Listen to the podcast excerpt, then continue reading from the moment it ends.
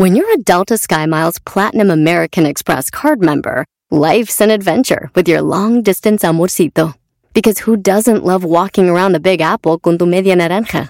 Or finding the most romantic sunset overlooking the Pacific Ocean? And sneaking in besitos inolvidables in Venice. The Delta SkyMiles Platinum American Express card. If you travel, you know. Learn more at go.amex slash you know. Across America, BP supports more than 275,000 jobs to keep energy flowing. Jobs like building grid-scale solar energy in Ohio and producing gas with fewer operational emissions in Texas. It's and, not or. See what doing both means for energy nationwide at bp.com slash investing in America. Este es el podcast que escuchando estás. Eran mi chocolate para carcajear el yo machido en las tardes. El podcast que tú estás escuchando.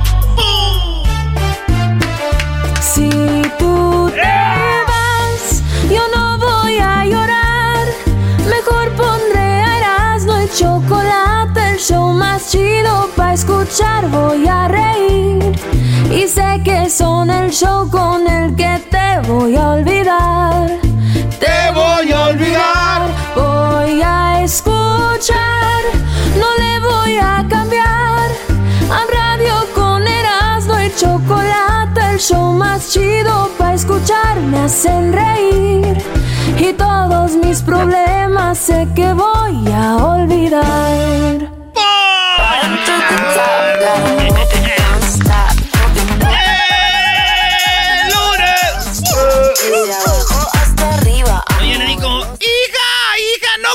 Que traigas a tu novia a la casa cuando estés sola. Y dice la muchacha, ay, mano, seas anticuada. El otro día yo estuve en el departamento de mi novio y que también estaba solo y no creo que su mamá se haya enojado por eso. Oye, Diablito, ¿ya viste lo que le pasó a la señora Marisela allá en Juárez? Sí, vi el documental. Sí, Ajá. lo viste todo. Lo vi todo. ¿Y dónde crees que empezó todo el problema? Eh, con la mamá dejando al señor. ¿Cuántos años tenía la muchacha? Tenía 13 años. Y ya andaba noviando, así empezó todo. La raíz de los problemas, ustedes no entienden, Brody. Ay, mi hija tiene novio. Ay, eh. Ahí empezó todo. Lo, lo- lo- de Marisela del 20, Netflix. 21, 21 años. Morro. Sí, sí, no importa la edad que tenga el otro. Pero, No es que la, estar- pero es que la mamá quería darle la confianza. y- Ah, No. que va, bien, 13 Garbanzo. No, bravo. No, no. No, pero es que es, es Muy lo que bien, es. Garbanzo. ¿no? Papás, olvídense de lo que yo digo en la casa al Garbanzo. Garbanzo, No, no, hay que no. darles confianza, ¿verdad? Es, es lo que muchos padres Eh, hacen. Les quieren no, dar pero esa ¿tú qué harías? Obviamente no haría lo que hizo. ¿Seguro? Seguro. Eh, bueno. 100%. Señores, vámonos con las noticias. Estamos en la número uno de las 10 de Erasmo, el Cucuy. Tiene una hija y se llama Francia. Francia fue la que le donó el riñón o el hígado. ¿Qué le regaló? ¿Le regaló un corazón o dos No, tripas? ¿Qué el fue, güey? Ya no me acuerdo. El kidney. ¿Qué es el kidney? Riñón. Le- la hija del Cucuy, el locutor, ¿se acuerdan? Ella él tuvo una hija que se llama Italia y otra Francia. Francia venía en el freeway, freeway 405 cuando la caravana de Donald Trump dice que la acosó, que la violentó y que casi le tiraron, le inventaron unos madrazos. No. Y dijo que por culpa de eso casi chocaba. La hija del Cucuy. Y escuchen lo que dijo, pues ella yo creo no sabe en inglés, español o sí, güey. No. Nah, yo creo que no. Son la clásica que no hablan español porque les da vergüenza y los gabachos no las quieren. Qué risa me da esa gente. Hoy nomás. Sí, o sea, los, los paisas no las quieren, los, los gabachos tampoco, no hablan español. Sí hablan, güey. Bueno, señores, oigan bien a la hija del Cucuy lo que dijo por culpa de esta rally de Donald Trump. Suburban women. Ah, no, ese güey es Trump. Eh, este. I was just on the 405 and I got stuck in that stupid Trump rally and they f- boxed me in and they're pointing at me and laughing at me saying ha ha. Me encajonaron. La, eh, los de protestantes de Donald Trump se rieron de mí, ja, ja, ja, ja, ja. And literally I almost crashed Casi choco. because they wouldn't let me out. I was trying to go around it and they're literally he was like No me dejaban salir, me le quería ir alrededor y no me dejaban salir. they were all stopping and going. They boxed me in on the f- freeway. All I wanted to do was go around. Me quería ir y me, me encajonaron en ese... And they were just being so violent. I could have crashed. I could have Eran muy violentos, casi chocaba, casi, hijo, de- chocaba. crashed. It was so dangerous. And I just don't understand why that's the country that y'all are supposedly wanting right now. Really? That's what makes America great? That's De neta, este es, eso es lo que te Wow. provoca ese güey, o sea, eso es lo que hace América great again. up. I could have died right now. That was so f***ing dangerous. Pointing at me and laughing at a Mexican. Oh, Se God. estaba riendo de mí, me apuntaban, eh, le apuntaban a una mexicana. Uh, that was really f- scary. Hablo inglés. Me da mucho, mucho miedo. Oye, pero después de escucharla como habla, así es como pandillera, ¿no, brother? No, no, no, saludos Venía a de, que ella. celebrar lo de los Dodgers, ¿o qué? ¿Qué les dije de lo de los Dodgers? Oye, Ahí está, regalado. aquí- Vámonos. aquí le firmó este. Ahí les firmé Dodgers y... El Doggy le firmó aquí. Y lo dice antes, no al último, ¿eh? Para que no digan. Qué bárbaro. Señores, Juegazo, ¿eh? a mí me pasó lo mismo, güey. ¿También Eh. te cerraron los de Donald Trump? Sí, ¿Te güey. señalaban? Sí, güey, me- Mexican luchador, mother- me decían, No. güey. That's what make America great again, homie. No. Pero yo iba a grabar un video, pero por quererlo grabar choqué y después me dio vergüenza. güey. Güey, y estaba asustado y va grabando el video y, y va manejando. Pero yo siempre me he preguntado porque hay, hay personas que lloran, como que guardan su llanto y, de- y cuando le, le- le presionan rec empiezan a llorar, no sé, ahí en Q. ¡Ah! Ok, ya. Pues sí, güey. Pura En la falsedad. número dos de las 10 no problemáticas en las ciudades, en México. Ya se dio a conocer de qué es lo que más se quejan las gentes en las ciudades. En primer lugar están baches en las calles y avenidas. Sí, cómo O sea, no. hacen una encuesta en tu ciudad y dices tú, a ver, ¿qué es lo primero? No, los baches en las calles. Segundo lugar está el alumbrado público, no hay mucha luz en las calles. Tercer lugar está la delincuencia, robos, extorsiones, secuestro, fraudes. En tercero, de lo que más se queja la gente. En cuarto, coladeras tapadas y cuando llueve, pues se llena ahí todo. Eh, quinto, fallas y fugas en el suministro de agua potable. O sea, no hay agua, nada, nada. Y así. Pero en primer lugar, güey, baches y calles. Y yo digo que esto se arregla fácil, güey. ¿Cómo, ¿Cómo? Que les den wifi gratis a esa gente. Y ya no tienen que salir, ya no ven los baches, ya no les roban, ya no ven si hay lumbre a luz o no. Ya, ya, ya. Ahí están en las redes sociales. Y se arregló el problema. Ah, bueno. Una mujer vende su leche materna y ya, ya, ya ha ganado 20 mil dólares ¿20 mil? eh, vendiendo este botecitos de leche que ella se saca y los vende. La mujer está en Phoenix. No. Y ahora con la pandemia, pues así es como ha sacado una lana la señora. Y vende su propia leche materna por internet y gana miles de dólares. Órale. Sí, güey, yo sí le compraría, pero si me dejen ordeñar. Ah, le vas a agarrar la boobie. Señores, adiós a Fernando Valenzuela con más ganados en playoffs. El mexicano Uri- eh, Urias eh, de, de allá de Sinaloa. Eh, los Dodgers ganaron y Urias, señores, eh, tuvo un partidazo, tres entradas, no permitió out y el vato este, pasa a los récords que de, de Valenzuela con más ganados en, las, en los playoffs, güey. ¿Cómo ves? Muy bien, ¿no? Eh, ¿Qué pasó con su ojo? Un tumor de niño se lo estirparon y él, pero sigue bien, güey. Jugando bien, machín, güey. Pero se le ve luego así como. Dicen que Urias dijo: Donde pongo el ojo, pongo la bala. Le dijeron: No, güey, tú no digas eso, güey. Nomás te queda uno. Chale. Saludos al Julio buen César Julio. Chávez, señores, el máximo boxeador mexicano de la historia. Nació el hijo de Julio César Chávez Jr. Y Julio César Chávez abraza a su primer nieto. Y, y fíjate lo que pone, güey. Este sí es el bueno. Dice, este sí va a ser el bueno, como siendo los hijos que tengo no sirven para nada. De salva, eran de Dice, este sí es el bueno, dijo Chávez, eh, abrazando a su nieto. Dicen que eso mismo dijo el papá del Chicharito, güey. Ahora Ah. que nació el nieto de, de. Chicharo, papá. El, chicha- el Chicharito tuvo su hijo, ya ves, y abrazó al nieto y dijo, este sí va a ser el bueno. Ah. Oye, lo sentaron, ¿eh? Lo Lo sentaron, ¿eh? ¡Regresamos! Cinco más en las 10 de Erasmo. ¿Por qué tienes que te tirar al chicharito, Brody? ¿Y tú por qué tienes que tirar a los Dodgers, güey, que robaron y que siempre... Y a las mujeres Ahí, solteras. una un- ahí está la... ¿Por qué no? Las mamás solteras, ¿por qué las? Choma chido para escuchar. Chido para escuchar. Este es el podcast que a mí me hace carcajear.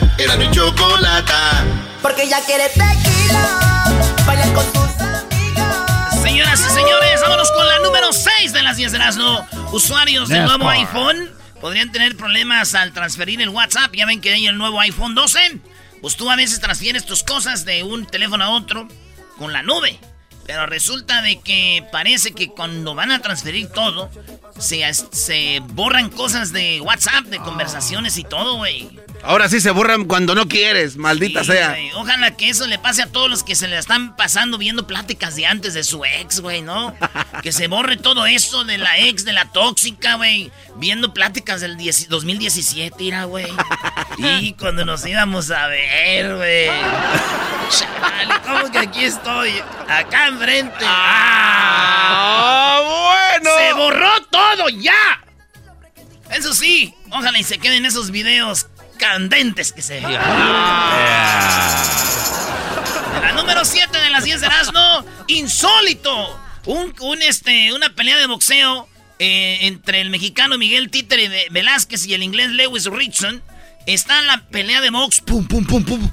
Y uno de los jueces que tienen que estar viendo la pelea, a ver quién pega, quién noquea, se ve que está en el celular, güey. Oye, en eh, plena pelea en el celular. este cuate, ¿qué, qué, qué, qué? Perdió el mexicano y dicen que posiblemente pues tuvo cerrada la pelea, no era como para estar viendo, digo. Ves una Canelo Triple G, pues ya ves que Triple G va a ir arriba, ahí sí puedes ver el celular, a gusto. No te preocupes. Pero en estas peleas cerradas, güey, pues perdió el mexicano, se quejó Sulaimán. Dicen que mi primo Juanito, güey, que eso le recuerda a su esposa, güey. Nada más que ellos primero eran la pelea, güey. Y ya después la vieja no la sacabas del celular. ¡Ey, vieja! No, cállate, no me hables. Estoy enojada. ¿Por qué estás haciendo trompa de pato y mandando fotos en el Snap? Cállate. Trompa de pato. Señores, este hombre en Zambia ya estaba casado y es católico y casado con su esposa, pues sí. Le dijo, ahorita vengo, voy al jale. ¿Qué creen? Iba, a, ¿Qué? iba a casarse. No. Se casó por segunda vez, pero se le arruinó el show. Llegó la esposa, se enteró, llegó a la iglesia y dijo, "Ah, que tengo que solo cara, que dígala. Que tengo tu boludo". Como diciendo, y se canceló la boda, güey. Dicen que estaba de acuerdo, la otra mujer ya sabía que estaba casado. ¿De verdad? Hasta le pagó la boda, yo creo que este güey sí estaba. WhatsApp. Siete años de cárcel, maestro. Oye, siete años, ¿no? ¿Cómo, cómo le Oh, llaman eso? Bigamia, ¿no? Bigamia. Es ilegal, claro. Bigamia, siete años de cárcel, güey. Lo van a meter al bote y él dijo... años. Está mejor, yo creo, dijo. Pues, igual iba a estar en la cárcel con dos esposas, güey. Acá nada más son siete años. ¿Dieron la lista de cuál es la ciudad con más ratas en Estados Unidos? ¿Cuál que creen que es la ciudad con más ratas? Yo digo que es este Nueva York, ¿no? Señores, en el lugar número 10, Indianápolis, como la ciudad con más ratas en Estados Unidos. En, en el 9, Denver, Colorado. Saludos allá, Denver. 8, Baltimore. En el número 7, Philadelphia. Philadelphia. ¿Cómo me gusta eso de la Philadelphia, maestro? ¿Qué, Brody? Número 6. Detroit. Eh, hay ratas por Detroit en la 6. en la número 5, San Fran. I left my heart in San Francisco. Tony Bennett. Ahí está. En la número 4, Washington, D.C., donde más ratas hay. Ahí están los gobiernos. En tercer lugar, ah, ah, da, da, da, New York, New York, No, bueno, York. ¿neta en tercer lugar? No. Tercer lugar, New York, como Ah, no más vengas, a de- ratas. no vengas a decir que. No me digas que le- No, no, no vengas a decir que acá en primer. Porque... Segundo lugar, la ciudad de Estados Unidos con más ratas. I love LA. Pum, pum, pum, pum, pum, pum. LA, señores. ¿Qué, qué- qué honor. En primero, Brody. En primer lugar, lugar, señores, señores. el- la ciudad con más ratas en Estados Unidos es Chicago. Chicago. Chicago. Chicago. Bravo, Chicago. Sí se pudo. Digo, ¿cuántas ratas habrá en Chicago, güey? Que hasta las ratas, mm, yo le entrevisté unas, güey. ¿Cómo vas a entrevistar a una rata? ¿Dónde van? Dijeron, no, güey, nos vamos a mover a Phoenix, está más barato y hay menos, hay menos gente, dicen. No. Pues aquí ya no se puede, ya no se puede ni comer a gusto, dice. Fueron a Phoenix. Eh, güey. Se fueron a Bakersfield. A Hesperia se fueron. Allá con Panchito se fueron. Ya somos muchos, ya no cabemos. ¡Vámonos! Señores, en la número 10, un hombre viajó de Dubai a la India con dos ligotes de oro metidos en el ano. Dos lingotes. Dos lingotes de oro metidos en el ano. ¿Por No, qué? no, no, ¿cómo vas a meterte esa- Este vato llevaba esto que está valorado en mucho dinero. Y él, ¿por qué lo hizo? Porque en vez de llevar dinero, compró oro. Y el oro se lo llevó metido ahí en el chiquistriquis. Entonces tenía el, oro adentro. Cuando lo, lo escanean y dicen, ah, está raro este güey. Y le sacan los dos lingotes. El vato quería evadir 18% de impuestos, maestro. Ah, o sea, llevar ese dinero te iban a quitar 18%. Bueno. Imagínate. El, el dolor valía la pena. ¿eh? Es entrenar, llevar 100 dólares y te quiten 20. ¿Dónde hijos de su... Güey, no, pues 20. Mejor. vale. Dicen que el vato sí estaba muy confundido cuando su novia le dijo: Recuerda, mi amor, que yo te amo por lo que llevas dentro, papá. ¿Cómo, cómo, cómo, cómo, cómo? El podcast de no y Chocolata. El más chido para escuchar. El podcast de no y Chocolata. A toda hora y en cualquier lugar. Okay, party people in the house.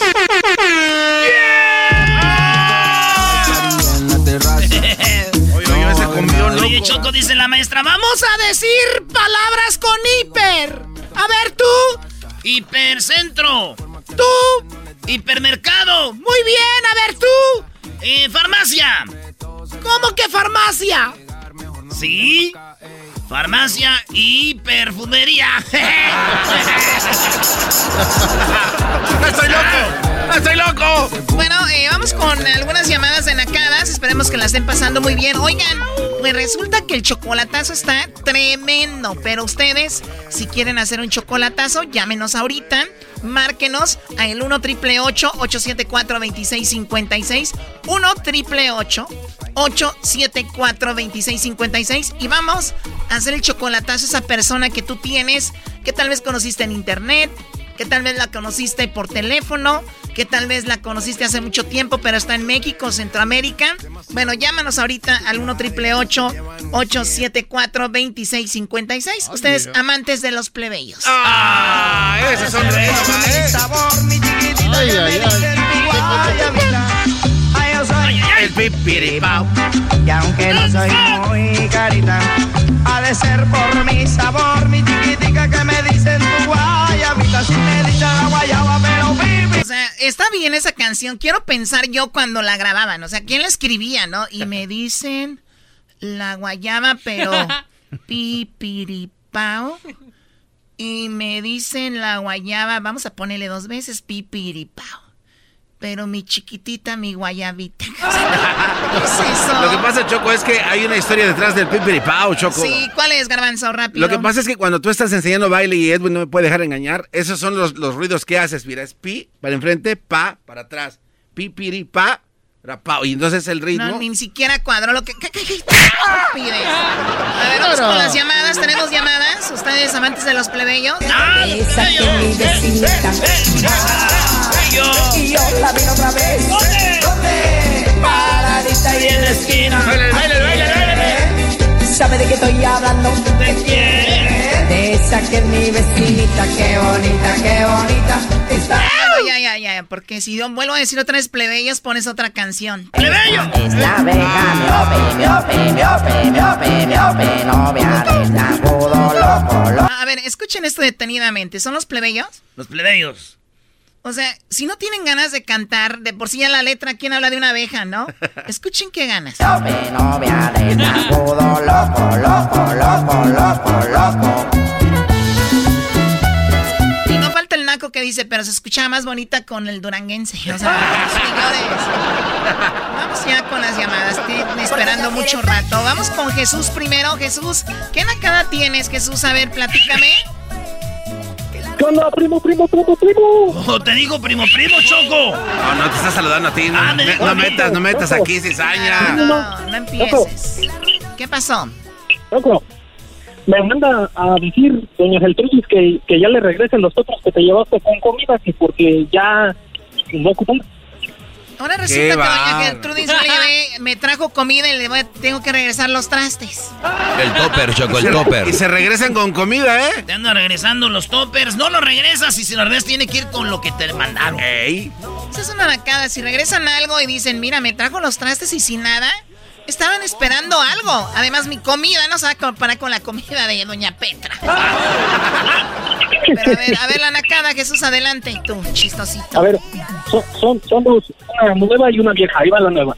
La nueva este y fui a un party, un este, bautizo, y habían arreglado las mesas, habían puesto bonitas y con el, con el centro. Este cuate se escucha muy mal. Escucha como No, no, no, se te, no se- no se te oye bien, Brody. Te oyes muy mal. La nacada es tu teléfono también. Ahí me, ¿ah, ¿me escucho? Sí, Ay, sí. quítale el speaker, quítale Ah, bueno. Bluetooth. A ver, agarra el teléfono, No, ya, por favor. no, ya no está el speaker. Ahí está. Bueno, entonces, es- son dos nacadas y la primera es que fue un party, era un bautizo, habían arreglado las mesas, ahí estaba el arreglo. Y una señora no dejó ir a su hija a jugar con los demás niños porque le dijo la señora, ahí te quedas jugando al centro porque no se lo vayan a robar. O ser el guardia de seguridad, Choco. Eso, eso es, eso es eficaz. O sea, ahora resulta que ya tienen una, una security. Eh, claro, claro. Voy a contratar una seguridad para la quinceañera, voy a conseguir dos otras para que cuide el pastel, no vayan a meterle el dedo ahí y se roben el centro de mesa y los regalos. Ahí te quedes en la, en la mesa parado, Choco. Y todavía más naco, Choco, este, la señora dijo, ahí lo cuidas mientras yo me voy a bailar. Ah.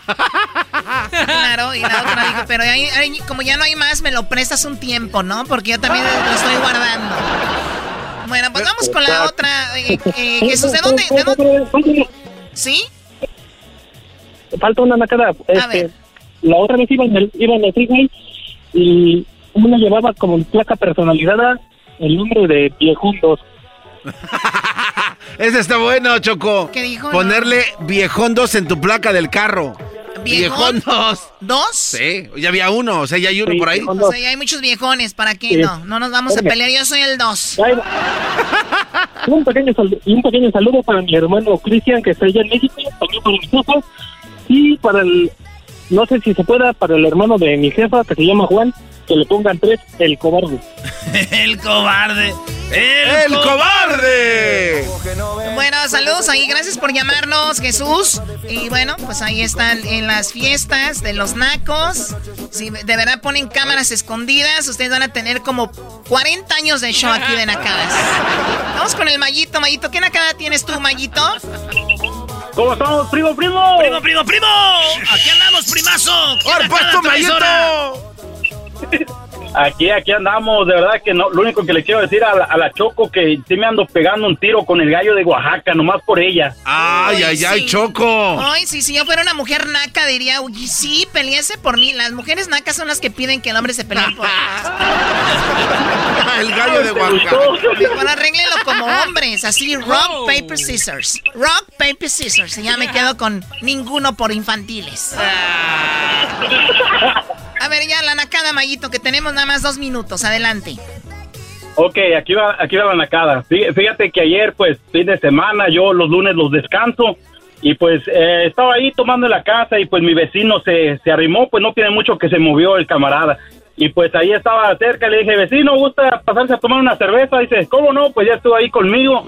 Estábamos en la tomadera y pues ya llegó la hora que, que fue la mujer por él.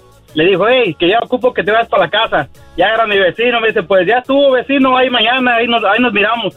Y me dice, vecino, le agarro una cerveza para el camino. Y le dije, ok, vecino, está bien. Yo en lo que fui al baño, él se arrimó para el refri, pues ya se fue. Hoy en la mañana estaba checando la cámara, Choco, y resulta que este cabrón se dejó llevado un 12 de cervezas y todavía se dejó llevado una barra de queso. Un aplauso para ese ver, vecino, bienvenido al barrio, llévate una cerveza, ¿por qué no? ¿Te descuidas? Fue un 12 más el queso. ¿Y si hay leche o no? Igual se la lleva. No, no, pues todo lo dejó ahí, nomás en la cámara se ve cómo va bien alegre ahí con su 12 y aparte la barra de queso. No, ma, oye, primo, ¿y, y si está bien la vecina nueva o no? Ah, pues, pues ah, hay dos, tres, sí, sí Ah, pasa. pues, entonces todo de ahí, le- vecino, aquí hay queso, ¿eh? Ya, y, y si no, requesón también. Maco eres, ¿cuál requesón? Muy bien, pues ¿de dónde llamas, Mayito? De Oakland, California, Choco. Muy bien, saludos a la gente de Oakland, a toda la gente de la Bahía, de San Francisco, de San José. Y gracias por escucharnos, Mayito. ¿Qué, Garbanzo? Erasmo tiene un negocio de quesos, Choco, que está emprendiendo, es emprendedor. Ah, ¿de verdad? A Sí. ver, no me ¿Qué? salgas con el clásico chiste viejo ese, a ver. A ver, no, ¿cuál es? A ver, no sé cuál es. El queso vas, el queso, a ver, ¿qué es? No, son quesos eh, de doble leche, Choco, son muy buenos. Es en verdad un negocio de verdad. Ok. ¿Es todo? Es todo, No, felicidades. no es cierto, Choco. Si le mataste el chiste, se venía con su queso vas. Un chiste que decía el Prieto y luego él se lo robó en Radio Láser en el 2000, en, en 1972. No, no, él- es el queso plus, Choco. El queso plus. Ajá, es muy bueno, ¿verdad, Erasnito? Sí, el queso plus choco siempre se dará bueno. Queso. Qué estúpido. Ay, güey. El show más chido de la radio, en el podcast, el trabajo, en la casa y el carro era no y la chocolate. El show más chido de escuchar. Chido, chido es el podcast de Eras, no hay chocolate. Lo que te estás escuchando, este es el podcast de más chido. Dicen que venían del sur en un carro colorado. Traía 100 kilos de coca. Bueno, eras no, está bien que Jesús haya pedido esa canción, Jesús Esquivel, pero no tienes que cantarla tú. De por sí yo no aguanto corridos y ahora tú cantándola. Pero sí también. canta bonito, Choco, no lo juzgue. Canta muy bonito, Garbanzo. Oye, Jesús, ¿cómo estás, Jesús? Choco, muy bien, buenas tardes. Oye, pues bueno, vamos a hablar de algo que se está hablando en todo el mundo. Y es que cuando decimos todo el mundo es porque es una de las personas encargadas, vamos a decirlo así, de pues contra la corrupción, contra el narcotráfico, contra todo esto, que al final de cuentas se sabe que él estaba involucrado en todo esto. Escuchemos lo que decía el señor Cienfuegos. Escuchemos. Todo principio tiene su fin. Hoy, con gran satisfacción, concluyo la carrera militar que inicié siendo un adolescente hace más de 54 años. Culmina también la honrosa encomienda que hace seis años me confirió el presidente Peña Nieto como secretario de la Defensa Nacional. Hoy, los integrantes del Ejército y la Fuerza Aérea podemos estar ciertos que quedan bajo la dirección de un hombre cabal e íntegro. Un alto mando O sea, así se retiraba este señor y y, decía 54 años sirviendo, los seis años con Peña Nieto, una carrera honrosa, dijo. Sin embargo, el secretario Salvador Cienfuegos, un corrupto Jesús Esquivel, ¿no? Wow. Pues está bajo la acusación en Estados Unidos de estar involucrado en el narcotráfico con la organización de los Beltrán Leiva para enviar a Estados Unidos toneladas y toneladas de marihuana, heroína, cocaína y metanfetamina. Por ello fue detenido el jueves de la semana pasada, ahí atrás de tu casa, eh, Choco, en el aeropuerto internacional de Los Ángeles, una vez que arribó a los Estados Unidos, no sabía que estaba siendo investigado por la DEA bajo la llamada Operación Padrino y ahora va a ser juzgado, si es que hay un juicio, ante la Corte Federal del Distrito Este en Brooklyn, Nueva York, en la misma sede judicial donde se está iniciando un proceso en contra de Genaro García Luna, donde fue sentenciado Joaquín El Chapo Guzmán Loera. Oye, decir, Jesús, perdón. Wow. Entonces, este hombre no sabía que le estaban, este, cazando, venadeando, llega y llegando, él le dicen, pues bienvenido, señor, está arrestado por esto, por esto, por esto y por esto. Ahora, ¿cómo se dan cuenta o cómo él participó eh, detalladamente, si nos pueden decir cómo es que él fue parte de esto de, de, los Beltrán Leiva, cómo les ayudaba, ¿Qué, cuál era su función de él. Mira, eh, Operación Padrino es la pesquisa que llevaba a cabo la DEA desde hace más de 10 años en el estado de Guerrero. ¿Y por qué digo estado de Guerrero? Porque ahí era donde controlaban esa región para el trasiego de drogas los Beltrán Leiva, Arturo y Héctor Beltrán, Beltrán Leiva, estos hermanos que pertenecían en ese momento a la fracción del cártel de Sinaloa. Cuando esto ocurría, Salvador Cienfuegos Cepeda todavía no era secretario de la Defensa Nacional, pero era el jefe de la novena región militar en Guerrero, con sede en Acapulco. De ahí empezó su relación con los Beltrán Leiva. Ya después, siendo secretario de la, de la Defensa Nacional, que es, digamos, después del presidente, el segundo hombre más poderoso en México, porque no solo controla al ejército y a la Fuerza Aérea, sino que sabe lo que ocurre en todo el territorio nacional, de acuerdo a la investigación, llevaba a cabo o ordenaba operaciones militares en contra de organizaciones criminales a las Beltrán Leiva, sus rivales. Les informaba lo que estaba ocurriendo en el país en las investigaciones contra el tráfico de, drogas, obviamente a cambio de dinero, y algo muy grave que dice el expediente, que además le informó a los jefes de, la, de, de los Beltrán Leiva en dónde estaban los agentes estadounidenses, los de la DEA en México, sus informantes y que puso en riesgo la vida de estos funcionarios estadounidenses que se hacen las palomitas, pues. Pero eso lo dice la investigación. Lo que cuenta, muy importante para acusarle esta, este, acusarlo de narcotráfico, porque tú sabes, Choco, que aquí tú eres eh, inocente hasta que te demuestren lo contrario. Y de eso se trata el proceso. Que tienen una grabación en la cual se escucha a Cienfuegos Cepeda hablar sobre narcotráfico con los jefes de los Beltrán. O sea, tiene este audio y también escuché que usaba el BlackBerry, que tenían ahí muchos mensajes también de eso, ¿no? Sí, eso es lo que informan los fiscales a la, a, la Corte Federal, eh, precisamente para que no le permitan eh, salir en libertad bajo fianza, porque eh, en este martes en Los Ángeles se va a llevar a cabo la audiencia de arraigo. Un juez federal le va a decir eh, señor Cienfuegos Cepeda, en Nueva York se le acusa de esto y de esto y de esto otro, son cuatro delitos relacionados al trasiego de drogas y uno de lavado de dinero.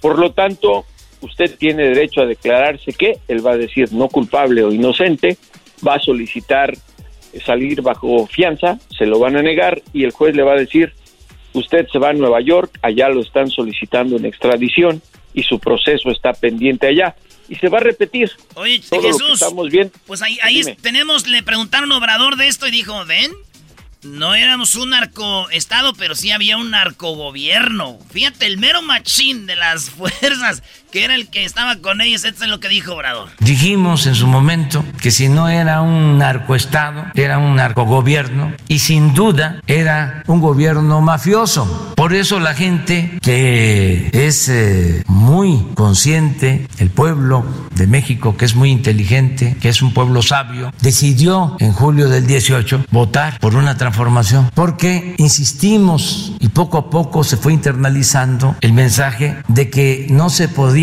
enfrentar una decadencia si no se iniciaba una transformación. Imagínense lo que hubiese sucedido si no se hubiese dado el cambio, pues se hubiese mantenido, perpetuado el régimen de corrupción, de injusticias, de privilegios. ¿Por qué también esta descomposición? Porque las cabezas, los comandantes supremos, no actuaron con rectitud y con autoridad moral. Si alguien se roba la presidencia y no tiene escrúpulos, pues puede hacer cualquier otra cosa. Si alguien compra la presidencia, pues ¿qué se puede esperar? ¿Qué se puede esperar, señores? Oye, Jesús. a ver, Garbanzo, por último, ¿cuál es tu pregunta? Jesús, ¿es posible que Obrador sabía que lo iban a detener aquí en Los Ángeles antes de que lo detuvieran?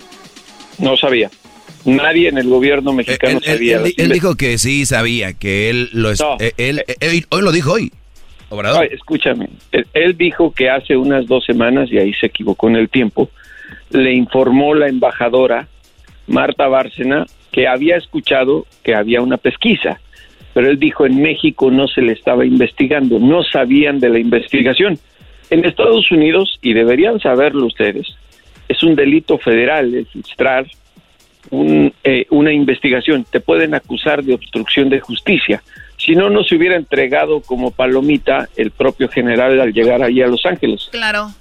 Oye, pero eh, también eh, eso de que si sabía o no sabía, para mí sale sobrando porque, eh, bueno, o tal vez no, porque muchos dicen, ya ven, Obrador agarró a fuegos y dicen, no, no fue él. O sea, él ni siquiera, no, fue él. ni siquiera sabía, pero se quieren colgar medallas que no les corresponden y por eso, ¿no? Sí, ahí, ahí yo creo que hubiese cometido un error López Obrador si dijera, sí sabíamos, porque entonces la pregunta lógica y natural, y si sabías, ¿por qué no lo detuviste? Entonces, no, no sabían de esta investigación, así se maneja el gobierno de Estados Unidos. Lo que sí te refleja algo, que la narcocorrupción eh, es al más alto nivel, porque te repito, es el secretario de la defensa, el hombre más poderoso después del presidente. Y hay otra cosa muy importante eh, y que es muy claro.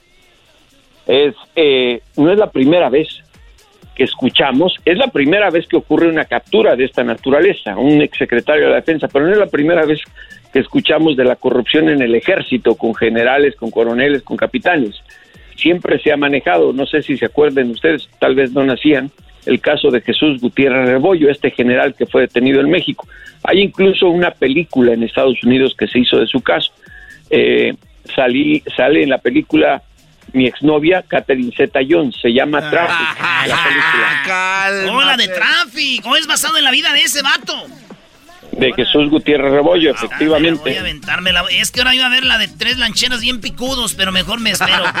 Vamos a ver esa de Traffic otra vez. Ah, ahí es, digo, por eso les decía que no es la primera vez que se habla de del involucramiento de los militares en, el, en la corrupción y el narcotráfico. Es la primera vez que ocurre un caso como esto. Ahora, si hay un juicio, créanme que la salpicadera de porquería va a estar por todos lados, que eh, muchos militares no ni siquiera, no van a necesitar un paraguas para protegerse, van a necesitar una lona completa una o enterrarse en una mina Una lona, para sí. que no les salpique de toda la porquería que puede brotar de un juicio. Porque si se convierte en un testigo del gobierno de Estados Unidos, un exsecretario de la Defensa de México, imagínate. Jesús Esquivel, muchísimas gracias. Eh, como siempre, ¿dónde te podemos seguir en tus redes sociales? En Twitter, J. Jesús Esquivel, y en Instagram, J. Jesús Esquivel, todo con minúscula, a sus órdenes, como siempre. ¿Por qué? ¿Y eso? Es que vi la película de los albañiles ahí, la, con ese nombre. Abrázame, Roberto. Del principio hasta el final. Es el podcast que estás escuchando, el show de Gano y Chocolate, el podcast de El Chobachito todas las tardes.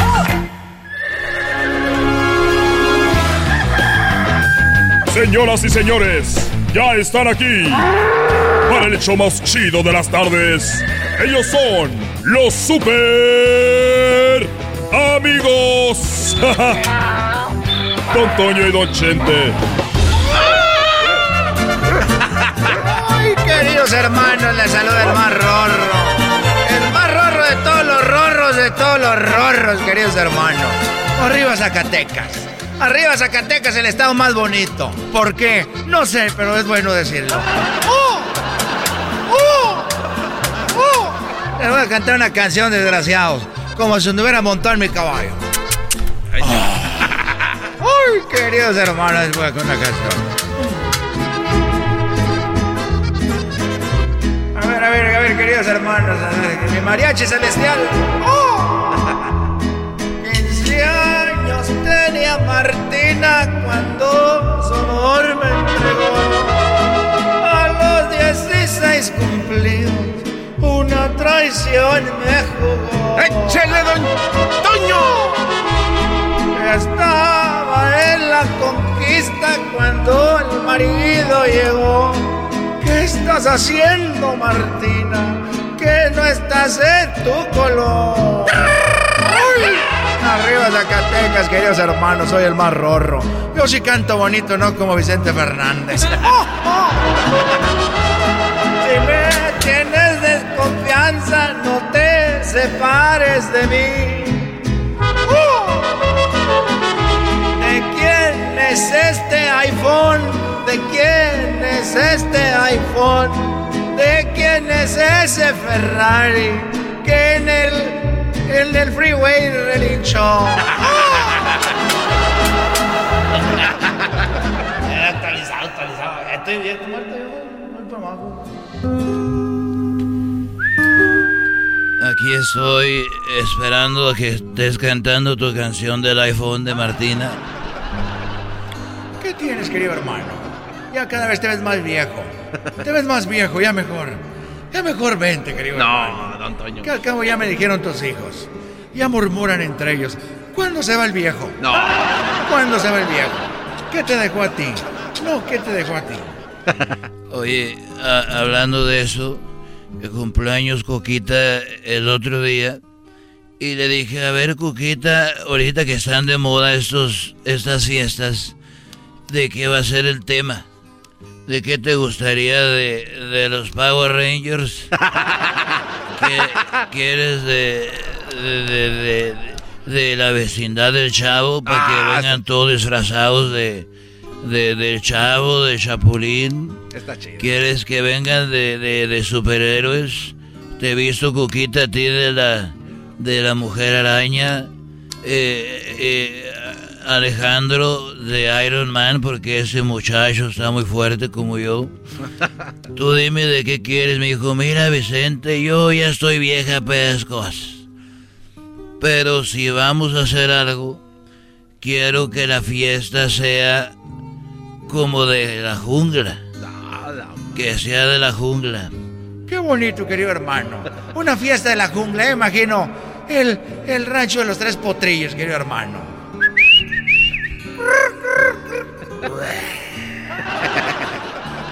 Bueno, lo que Cuquita quería.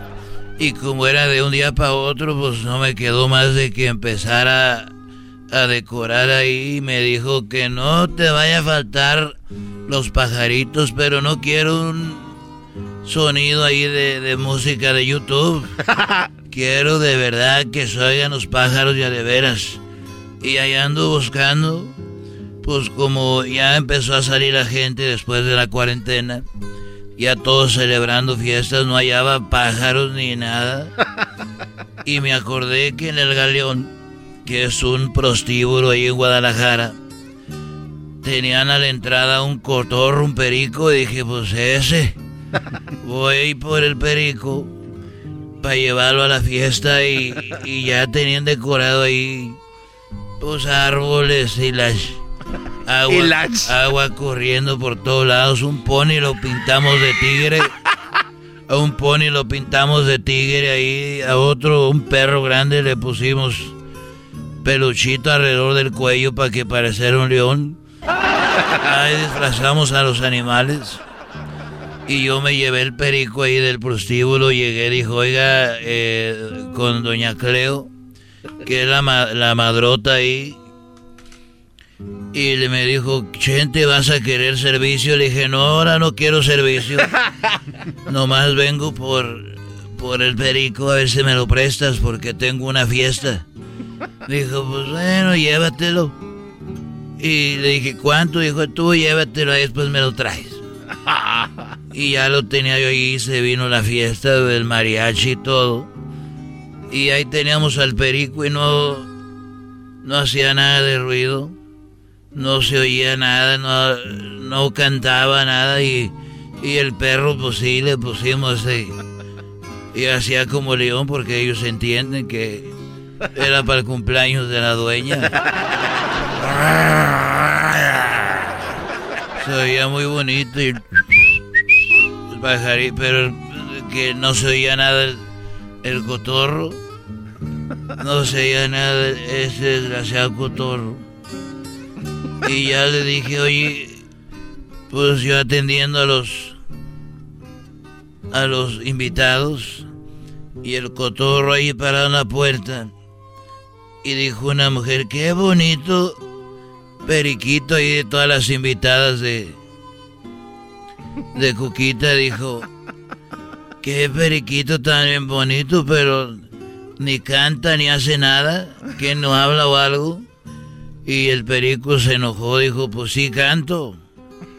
Y, y, y sí hablo, pero Lo que pasa que estoy como impactado. Eso digo. ¿Cómo que está impactado, querido hermano? El perico. Estoy impactado porque todos los hombres que estoy viendo aquí pues son los mismos clientes del galeón. Lo que sí estoy viendo que todas las prostitutas son diferentes, son nuevas. ¡Ay, querido hermano! Que me matan. A balazos. Que me maten. Que al cabo. Que...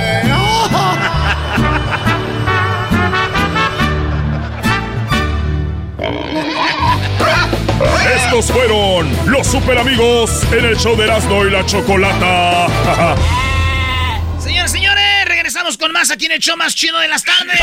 Si usted quiere hacer un chocolatazo, llame al 1 triple 874 2656 1 triple 874 2656 Ahorita regresando viene el choco... ¡Qué chocolatazo, eh!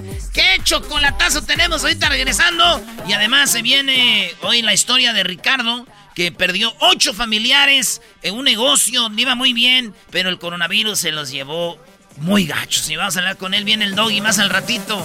También tenemos Alegata Deportiva, ganaron los Dodgers. Los Dodgers, los Dodgers. ¿Por qué no dices, Brody, que perdieron los Packers, Brody? Y que el América va a perder hoy. ¡Ah, ¡Qué chistoso! ¡Ya volvemos! Es el podcast que estás escuchando, el show de Gano y Chocolate, el podcast de El Chobachito todas las tardes.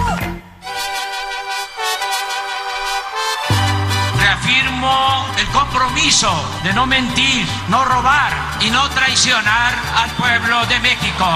Por el bien de todos, primero los pobres, arriba los de abajo. ¡Oh! ¿Y ahora qué dijo Obrador? No contaban con el asno. ¡Ja, ja! ¡Ay, ay, ay! ¡Entonces, señores! show más chido, Choco. Oye, resulta que, a ver, ¿qué onda con Obrador? ¿Está enojado porque perdió Morena en Coahuila y en Hidalgo? No, no, no, Obrador no está enojado. Él dice que para que vean que hay este, democracia en México. Y pues sí, no ganó Morena ni en Coahuila ni ganó en Hidalgo. ¿Por qué no ganó? Porque Morena es Obrador Choco. Choco es, este, Obrador es Morena. Y sin Obrador no existe Morena. Ahí se andan peleando entre ellos. Pero Obrador dice, yo ya no sé nada de Morena, yo soy el presidente. Y le preguntaron qué opina de eso y esto dijo Obrador. Quisiera preguntarle si considera como una derrota para Morena los resultados particularmente de Coahuila. No, no opino de eso. No, yo creo que es un triunfo para la democracia si la gente participa y hay elecciones limpias y libres. Gane quien gane. Gracias, presidente. Segunda pregunta, eh, sobre el tema del general Salvador Cienfuegos, preguntarle si considera entonces que en la plana mayor actual del ejército no habría ningún mando o general eh, coludido aparentemente con el general Cienfuegos. Choco, Cienfuegos, eh, ya, ya lo hablamos pues con Jesús Esquivel, pero pues Cienfuegos, él eh, le dicen que allí quedaron todavía en el ejército gente que pues... eh, Tenían sus mañitas. Tenían sus mañitas, que si van a hacer algo. eh, o que haya participado en estas eh, eh, actuaciones eh, irregulares o corruptas que investiga el gobierno de Estados Unidos. Hay que esperarnos a la investigación, porque no se puede imaginar algo de este tipo sin intermediarios. O sea, en pocas palabras, dice Obrador, tuvo que haber alguien que les ayudara para hacer sus tranzas, entonces hay que ver. ¿Será que Pero- Peña Nieto bebé también va? Ah. Se viene algo bueno. Oye, y también Choco, eh, pues Obrador le, dij- le di- preguntaron del, del, de los narcos, cómo estaban ahí. Dice, pues si es un narco, era un narco gobierno. Ya lo escuchamos hace ratito, pero para los que se lo perdieron, esto dijo. Dijimos en su momento que si no era un narcoestado, era un narcogobierno y sin duda era un gobierno mafioso. Ahí está, movi- gobierno mafioso. Imagínate que el mero machín, güey, esté metido en eso, Choco. Es increíble, es increíble, pero yo también a veces, yo no defiendo a nadie, pero también creo a veces que hay gente que empieza su carrera de buena fe. Una vez de buena fe, le dicen, mira, tú nada más, ellos conocen a tu familia, dónde viven, quiénes son, qué es lo que hacen, tienes a tus nietos, te los van a desaparecer. Creo yo que hay, hay casos donde ellos dicen, pues bueno, ni modo, ¿no? Creo que eh, así se van como consumiendo en ese mismo mundo. Es buen punto, Choco, porque se nos hace fácil nosotros a decir, ah, los policías hacen esto, pero no sabemos cómo, el- por eso se llama crimen organizado, están muy, orga- muy organizados. Más ¿saben? organizado que el gobierno Exacto. mismo. Pues bien, eh, bueno, le preguntaron del hermano. Eh, esto está. Mira, Carlos Loré de Mola eh, eh, puso unos videos donde el hermano de Obrador recibe dinero. Entonces el hermano de Obrador dijo: Voy a demandar a, Carlos Loré de Mola por enseñar esos videos. Esto dijo Carlos Loré de Mola. Pío López Obrador, hermano del presidente de México, ha decidido denunciarme ante la Fiscalía General de la República. Pide 12 años de cárcel para mí. Y además se dice víctima, después de que en Latinos revelamos los dos videos en donde aparece recibiendo paquetes de dinero. La denuncia la hace contra quien resulta responsable, pero acto seguido dice, pues que el responsable es el periodista Carlos Loret de Mola en su espacio de Latinos por haber revelado estos videos. Dice que invade A ver, o sea, el señor lo, Wow. ve- lo ven recibiendo dinero, él expone los videos y él es el culpable, el que expone los videos. es, es como si Choco en el chocolatazo alguien dijera que tú eres la culpable por eh, agarrar a alguien este, siendo infiel. O sea, en vez de que la infiel diga, perdón, soy infiel, no, te voy a demandar Choco porque descubriste que soy infiel. Es que el otro dice que eran ayudas O sea, normales. O sea, y, Carlos Loré de Mola este, puede ir a la cárcel por 12 años. contra quien resulta responsable. Pero acto seguido dice, pues que el responsable es el periodista Carlos Loret de Mola en su espacio de Latinos por haber revelado estos videos. Dice que invaden su vida privada cuando, pues el que los grabó es el otro que salía en el video, David León, el que era funcionario estrella, futuro SAR anticorrupción para las medicinas, que había sido ya nombrado por el presidente López Obrador. El hecho de que el hermano del presidente, arropado como está por todo el aparato del Estado, decida denunciar a un periodista y pedir cárcel para él, escala todavía más las permanentes agresiones del gobierno del presidente Andrés Manuel López Obrador en contra de la prensa, en contra de cualquier periodista que se atreva a criticar, a denunciar o, como lo hicimos, a sencillamente exhibir al hermano del primer mandatario en un evidente acto de corrupción. O dos, porque fueron dos videos. Les dejo este artículo que me hicieron favor de publicar en el Washington Post. Y bueno, oigan al garbanzo diciendo, exacto. sí, Es que, eh, eh, Erasno. Exacto. Es, pero, que, es que, o sea, ahora por denunciar cosas que es ellos tienen y tienen las pruebas, ahora ya está mal, entonces ya nadie va a poder denunciar nada. Ok, entonces, entonces él dijo que él está cubierto por el aparato del gobierno, pío, ¿no? Y es una mentira, Obrador. Le preguntaron hoy en la mañana, le dijeron, ¿qué opina de esto? Y Obrador dijo, nada, no se preocupe, ni lo voy a testerear a, a Carlos Loret de Mola. Además, mi hermano, si está haciendo eso está muy mal porque me perjudica en vez de ayudarme. Entonces, como gente como Garbanzo y todos son seguidores de Loret de Mola, pues se creen todo lo que dice. Oigan lo que contestó Obrador. ¿Qué opinión le merece que su hermano Pío López Obrador haya solicitado eh, investigar penalmente, incluso sancionar hasta con 12 años de cárcel a quienes difundieron los videos en los que se le observa recibir dinero de David León? Pues no estoy de acuerdo con él. Este, yo creo que no debe de este, pedirse eh, un castigo así para nadie. Y más si es mi hermano, porque eso lo utilizan mis eh, adversarios en contra de mi persona y del gobierno que represento. Nada más decirles que yo eh, deslindo lo público de lo familiar. En lo que tiene que ver con las funciones públicas, no tengo hermanos. Eh, son asuntos eh, particulares, en este caso, y que no se preocupe este, Lore de Mola. Si no le hicieron nada cuando eh, llevó a cabo el montaje que le ordenó García Luna, pues ni modo que nosotros actuemos como García Luna. No somos iguales. Entonces no está de acuerdo. No estoy de acuerdo. Y no se va a hostigar, a perseguir a nadie. Están muy molestos los de la prensa vendida y alquilada de otros tiempos, la prensa conservadora, pero no vamos este, a violar el derecho a la libre manifestación de las ideas, a la libre expresión, a la libertad de prensa. No vamos a tocar a este, de Mola ni con el pétalo de una rosa. Ese es un asunto de ellos, pero yo no tengo nada que ver en esto, absolutamente nada. Y este y en vez de ayudarme, en este caso, esa denuncia de mi hermano me perjudica o nos afecta Eh, relativamente, que también si no es por eso es por otra cosa y pues va a seguir el Universal y va a seguir el Washington. Dice, nada, no le hace, hombre, échenle, échenle. dice, me- no. dice, nomás que tiene que ver la mañanera para que se informe. Yo, ¿cómo ir en contra de lo- este? No lo voy a tocar No. ni con el pétalo de una rosa. Doggy, ¿qué dijiste tú la semana pasada? Politicazo este señor, ¿no? Bueno, O sea- a- hasta que veamos a Carlos Loret de Mola tras las rejas, yo puedo decir algo, pero sí, eh, Obrador siempre ha dicho que él se hace responsable de lo que hace él, no de lo que hacen sus hermanos, familiares, solo se encarga de su hijo del chocoflán y es todo, Choco. Y está bien, porque imagínate tú, Choco, no quieres corrupción en este programa, pero si Garbanzo hace algo o aquellos...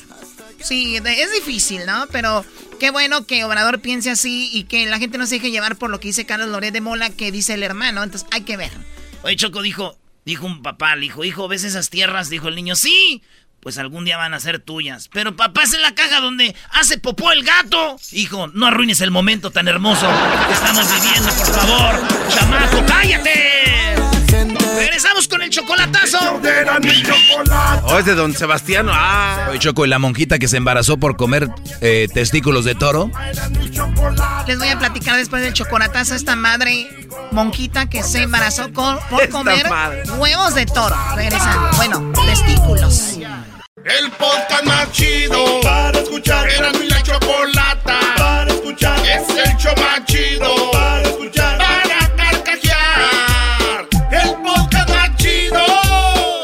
El chocolatazo es responsabilidad del que lo solicita. El show de Erasmo y la Chocolata no se hace responsable por los comentarios vertidos en el mismo.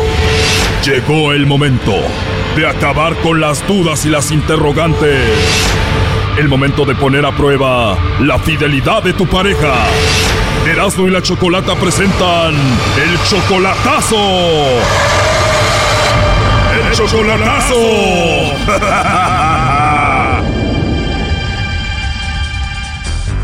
Muy bien, nos vamos con el chocolatazo a Chihuahua. Tenemos a Oscar. ¿Cómo estás, Oscar? Bien, bien, ¿y ustedes? Bien, gracias, Oscar. A ver, tú tienes 46 años, tu novia solamente tiene 26. Eres 20 años mayor que ella. Sí. Oh, no. ¿Y no le importa que seas 20 años mayor que ella? No, no, dice que está bien, que no importa. Ahora tú la mantienes, ¿no? Sí, sí le mando un poco. Ok, cinco meses de relación apenas, tú ya la mantienes. ¿Desde cuándo le mandas dinero? Ah, casi desde el principio. ¿Tú la amas a ella? Ah, pues más o menos.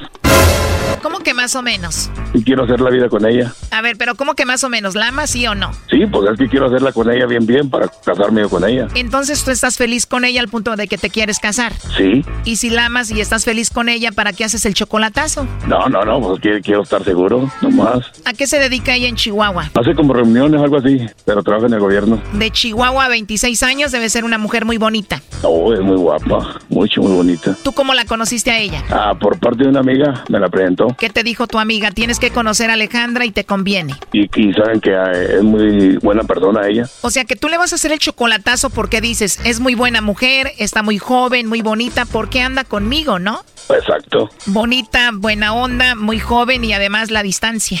Y yo, pues yo acá, lejos. Si todo sale bien, Oscar, tú te llevas a Alejandra para Estados Unidos. Exactamente, me lo traigo para acá. A ver si es cierto que te ama.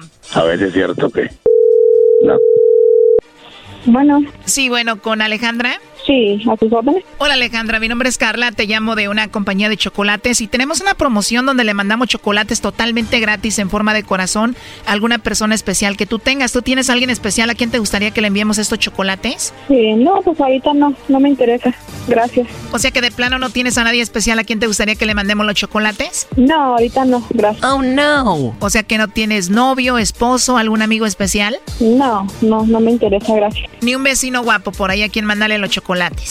no, no, no. O sea, de plano no le mandamos los chocolates a nadie. Eh, ahorita no me interesa, gracias. Tal vez te puedo marcar mañana para ver si te animas y le mandas los chocolates a alguien especial que tengas. No, es que no me interesa, gracias. Perfecto, entonces de plano no tienes a nadie. No, no, no.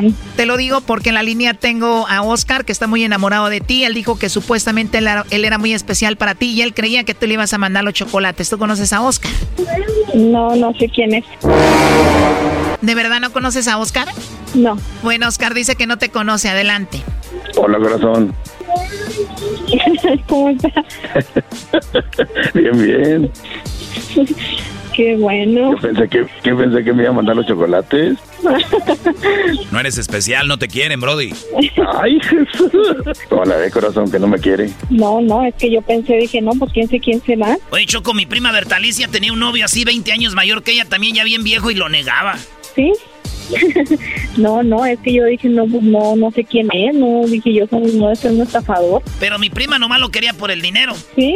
Mire, ¿cómo la ve, corazón? No, está canijo.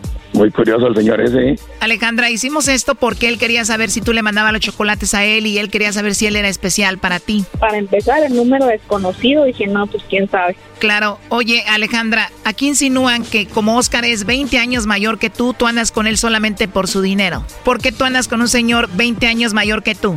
Pues porque, mire, lo empecé a tocar por teléfono, no lo conocí en persona y se me hizo una persona muy, muy amable, muy, muy buena, muy buena persona. Em, ya cuando lo conocí en persona, este, no, pues, oiga, una persona, o sea, o sea, mejor de lo que yo me había imaginado. En serio, lo ves en persona y dices, qué hombre tan hecho y derecho. Ajá, sí, una persona, este, este madura, Especial. este especial, sí. A ver, Alejandra, pero ya nos dijo aquí Oscar, tú eres muy jovencita, tienes apenas 26 años, estás muy joven, estás muy guapa, eres muy bonita. Me imagino que hay muchos chicos que quisieron conquistarte. ¿Cómo es que te conquistó un señor? Primero por teléfono y después ya en persona, 20 años mayor que tú. Pues mire, no le voy a negar que sí me sobran pretendientes, pero no es lo que yo, lo que yo busco, lo que yo, ajá, no, o sea, no, no, no, o sea, a mí yo una persona pues mejor como como Oscar, más este maduro, este que sabe lo que quiere. ¿Tú tienes hijos, Alejandra? Sí, sí, sí, sí tengo. Felicidades, Alejandra. ¿Cuántos tienes? Cuatro. Cuatro hijos. Sí. No, hombre, ya salió el peine, Choco. Doggy, tú cállate. Oscar me dice que él te ayuda económicamente. Sí. De vez en cuando. Oye, Alejandra, pero a veces con un niño es difícil, ahora tú cuatro, ¿quién te los cuida? Este, pues mire, eh, a veces mi mamá, a veces ocupo quien me los cuide, una vecina, a veces mi hermana, y así, pues donde, donde puedo. Ya sácala de trabajar, Brody, para que esté con sus hijos. Me la voy a traer para acá. No, no. Pero te vas a tener que traer a los cuatro niños, Brody. Y también.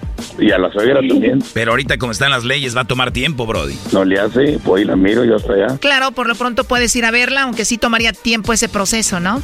No, no, no, pero eso el tiempo lo va diciendo. Si ella me espera, yo le espero, yo voy, voy, voy seguido. Bueno, lo bueno que se ve que se aman y que hay amor y hay comprensión, así que todo puede, puede pasar. ¿Y qué edad tienen tus hijos, eh, Alejandra? Tienen, bueno, el más grande tiene siete, tengo una de cinco, una de tres y tengo una de dos. Uy, súper chiquita la última. Bueno, están chiquitos los cuatro y todos son hijos de tu ex esposo. ¿Qué pasó? ¿No se portó bien? Eh, sí, pues no se las cosas ahí, no, no, pues nos, nos separamos y, y pues ya me quedé yo sola con, con mis hijos. ¿Y él no se hace responsable de sus niños? Eh, sí, pero de repente batallo, de repente sí, sí batallo. Pero ya llegó Superman a tu vida, ya no vas a ocupar al papá de los hijos. Eh, ajá, sí, exactamente. Ojalá que todo salga bien, pero tú, Oscar, ¿no te da miedo que esté tan joven traerla a Estados Unidos y que cambie? No, no, pero cuando es amor sincero, no, no cambia. Bueno, eso han pensado miles de personas que han traído a su mujer y cambiaron. No, no, no, pues de todos modos, pues a ver qué pasa. La vida es un arriesgue, Choco. Un arriesgue, ¿Qué le quieres decir por último, Oscar? que la quiero mucho y pronto voy a verla. Lo más pronto que pueda. Ah, sí, igual. Dices que primero se conocieron por teléfono. ¿Cuánto tiempo duraron solo por teléfono antes de verse en persona por primera vez? ¿Cuánto pasaría? Cinco meses. Más o menos. Cinco meses solo por teléfono hasta que se vieron en persona por primera vez. Alejandra, ¿estabas nerviosa cuando se iban a ver en persona? Sí, sí, sí. Sí, sí. ¿Dónde fue su primer encuentro?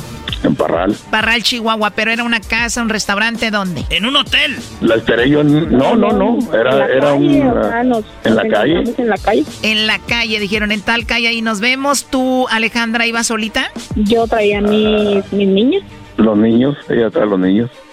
¿Y tú qué dijiste, Brody? Aquí están mis cuatro nuevos hijos de volada. Sí, me la llevé para Delicias. ¿Y qué hicieron? ¿De ahí se fueron a comer? Sí, fuimos a comer. Duramos, dur- duramos como tres días juntos, pero juntos cada quien en su cama. Allí en Delicias, juntos. ¿No hubo luna de miel, primo, o qué? Mm, no. Nah.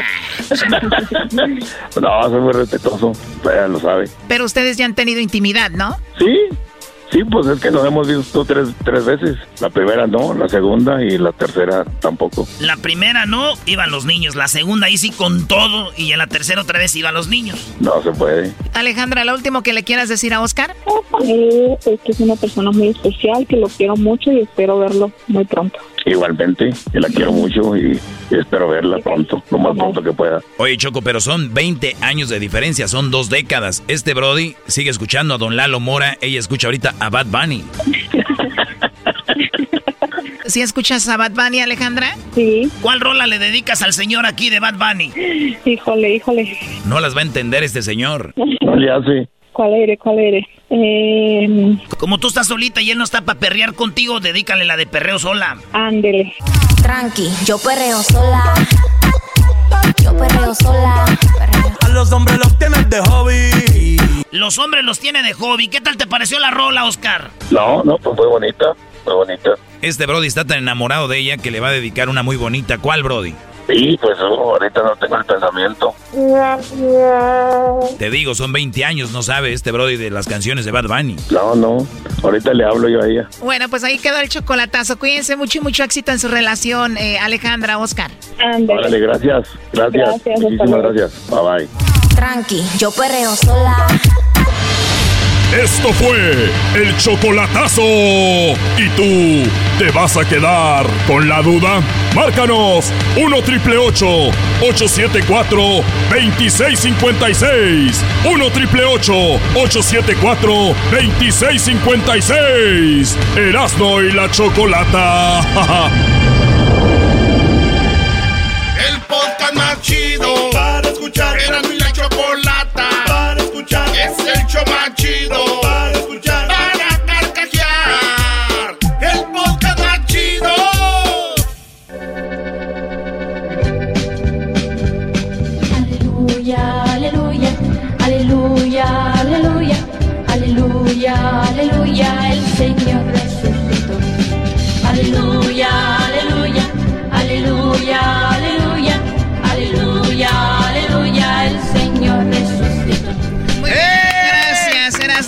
Poner la música, ¿verdad? Oye, Choco dijo, policía, un lobo, policía, un lobo. Y dijo, llame al zoológico. No, es que están lobando un banco. Ah, maldito chino. Otra vez tú. No sé, soy terrible.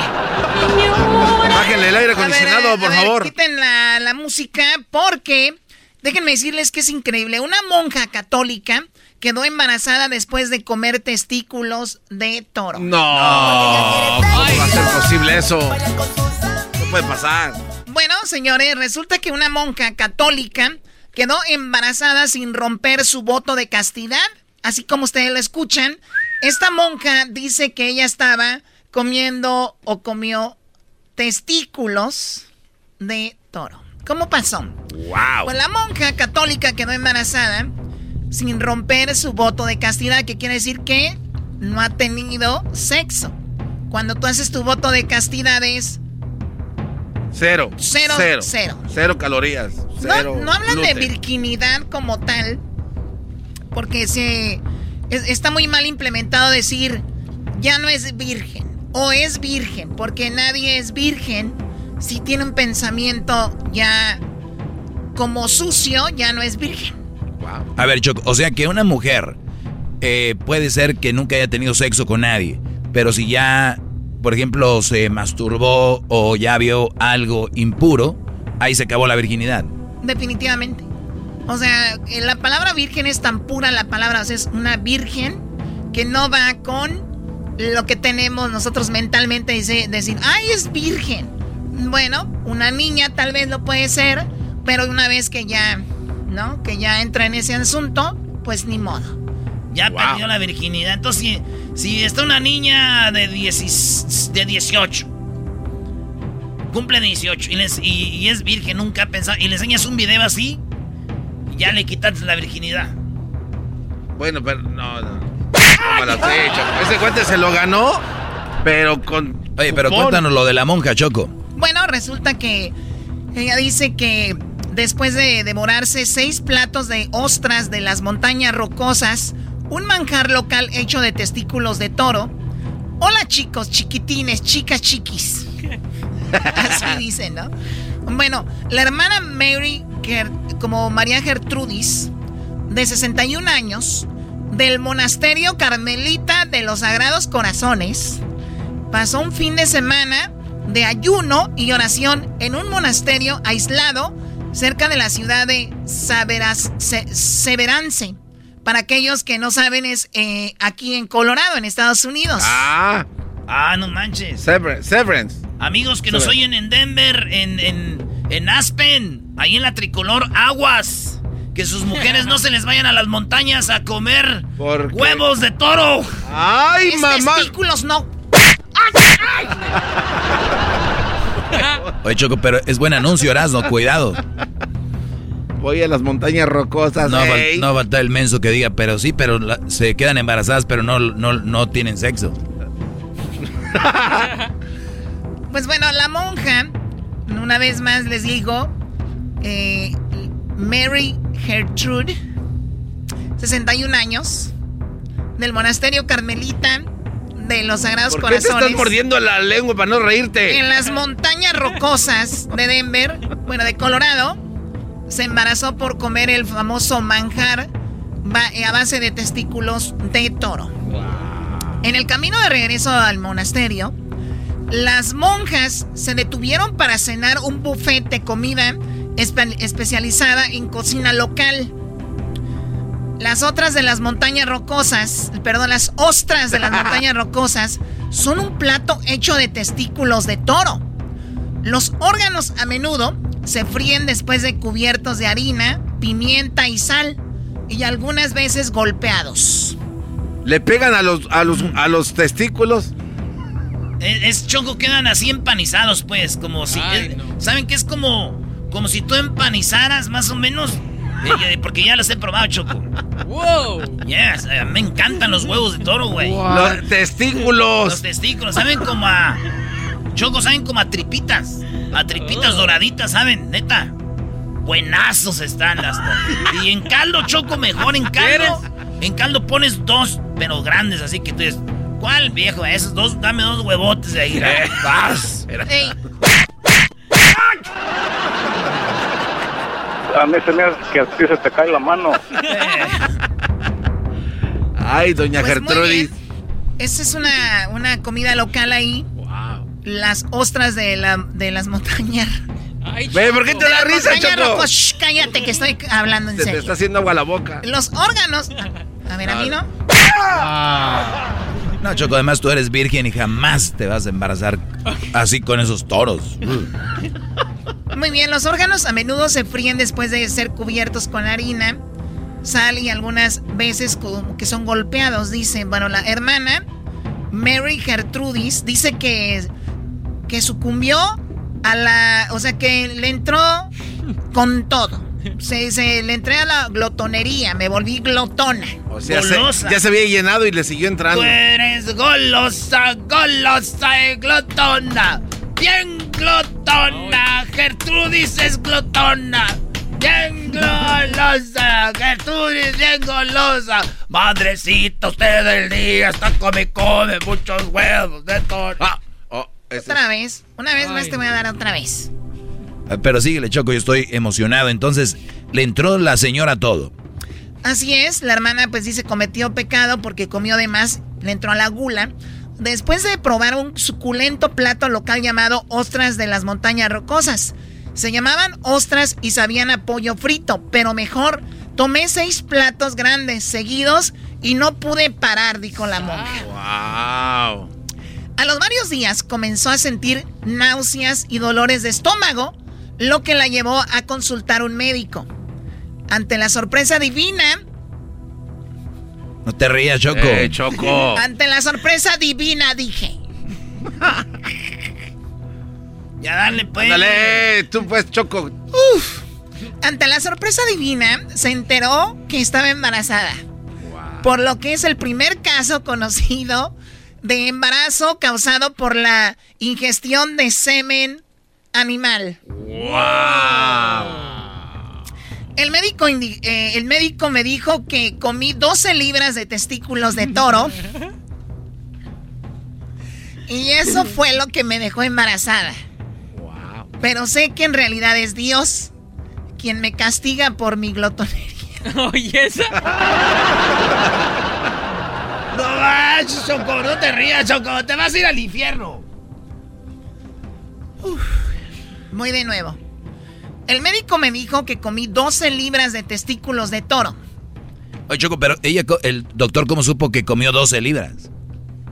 Porque le midió la náusea, yo creo, ¿no? Ay, sí. Ahí está. A ver, eh, piensa bien la pregunta y da una respuesta, Garbanzo. ¿El doctor cómo supo que ella comió 12 libras?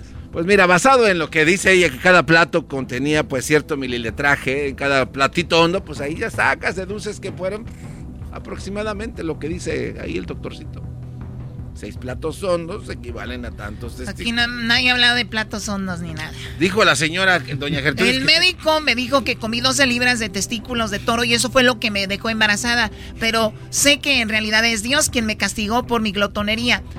La diócesis católica romana de Colorado Springs celebrará un consejo teológico especial para determinar la fe del hermano. Eh, Choco, eh, Choco.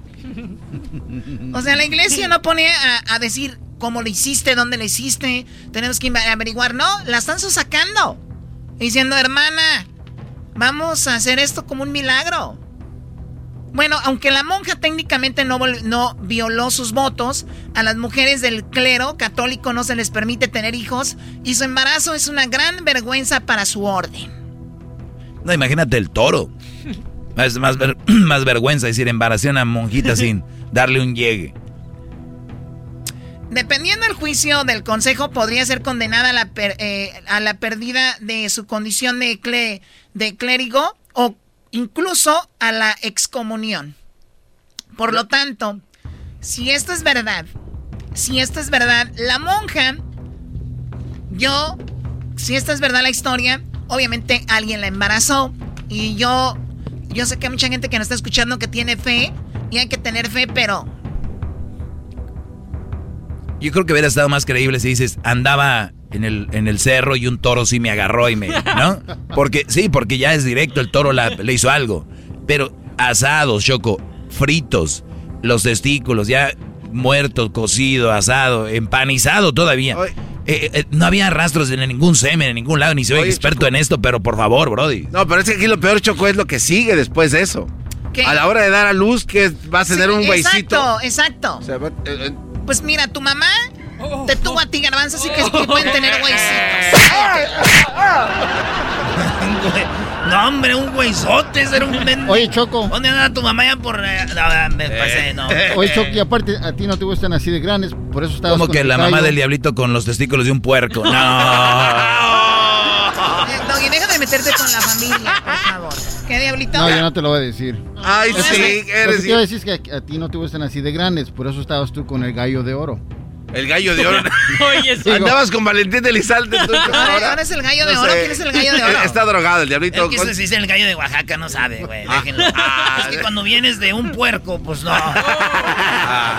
Ah, con razón no sabe quién es su papá, dice que lo abandonó un señor. Pues cómo no, si dijeron, ah, vienes de un puerco. Señores, yo nada más digo que eso está muy raro. El diablito seguramente va a tratar de hablar con las hermanas eh, de las montañas rocosas. Y con este, María Gertrudis, de 61 años. Y el monasterio de Carmelita de los Sagrados Corazones, ¿verdad? Saludos. ¿Te gustaría probar los testículos de toro, Choco? La verdad, sí, a mí yo soy muy buena comiendo de todo, pero mira, parecen como, Chicken una- nuggets. como chicken nuggets. No manchen, el garbanzo son de los que él come. El hueso no, pero mientras sea empanizadito. Si es pura maciza, véngase a nuestro Choco, país. pero sí, es, es que no jueguen contigo. Yo no sé para qué diste esta nota. Mira, existe la fe, Doggy. Como tú no tienes fe, no sabes nada. A ver, anuncios y el coro. Anuncios, señores, amigos, que van a estar. Vamos a estar vendiendo atole afuera de la iglesia. También vamos a estar vendiendo churros y champurrado para los niños del el Santo Monasterio. Es para poner una barda y no se vayan al cerro, no vaya a ser que salgan. Que marquen chocolatazo, Qué bárbaro. Bueno, ya regresamos. Es el podcast chido.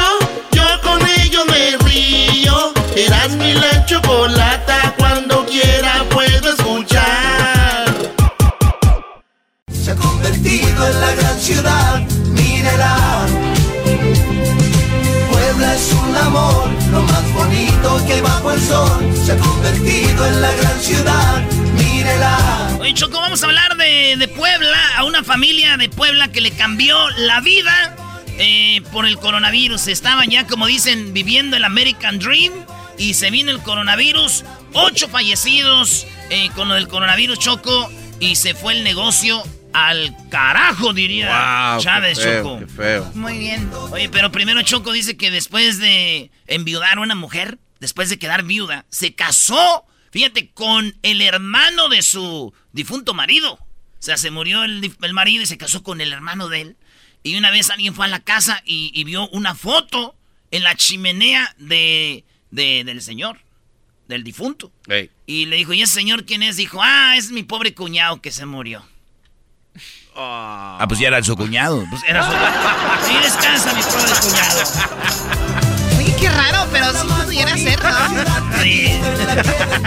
Pues bien, bueno, vamos con eh, algo muy eh, lamentable, triste, pero obviamente yo no sé que cómo, pero muchos estamos bendecidos con no haber vivido o todavía no haber vivido tan de cerca el coronavirus que eh, hemos tenido una muerte. Algunos hemos tenido familiares, otros ya eh, papás, hijos, eh, hermanos, hermanas que han fallecido. Obviamente tenemos que seguir, ¿no? Eh, pero es lamentable y cada muerte es mucho, ¿no? Porque hay gente que dice, pues apenas van nomás como 10 o apenas van 20, apenas van... O sea, es increíble cómo los gobiernos mueven los números, ¿no? Sí.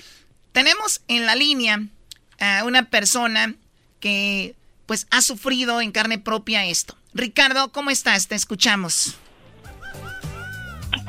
Hola, ¿qué tal? Buenas tardes. Ah, Buenas tardes. bien, gr- gracias a Dios. ah, pues un día más de vida. Agradecido con Dios por pues que estamos aquí de pie. Oye, Ricardo, pues resulta que tú y tu familia tenían tamales y tacos Puebla en Phoenix, Arizona. Un negocio que les iba muy bien. En marzo se viene la pandemia y ustedes ya están establecidos, que empezaron ahí poco a poquito con esto. Era un negocio ya muy estable, que la gente pues los procuraba mucho. ¿Y qué fue lo que pasó? ¿Cómo es que llegaste a perderlo todo? Platícanos. Pues Tamales y Tacos Puebla es un negocio familiar que empezamos en el 2010, pero no lo registramos con la ciudad hasta el 2012.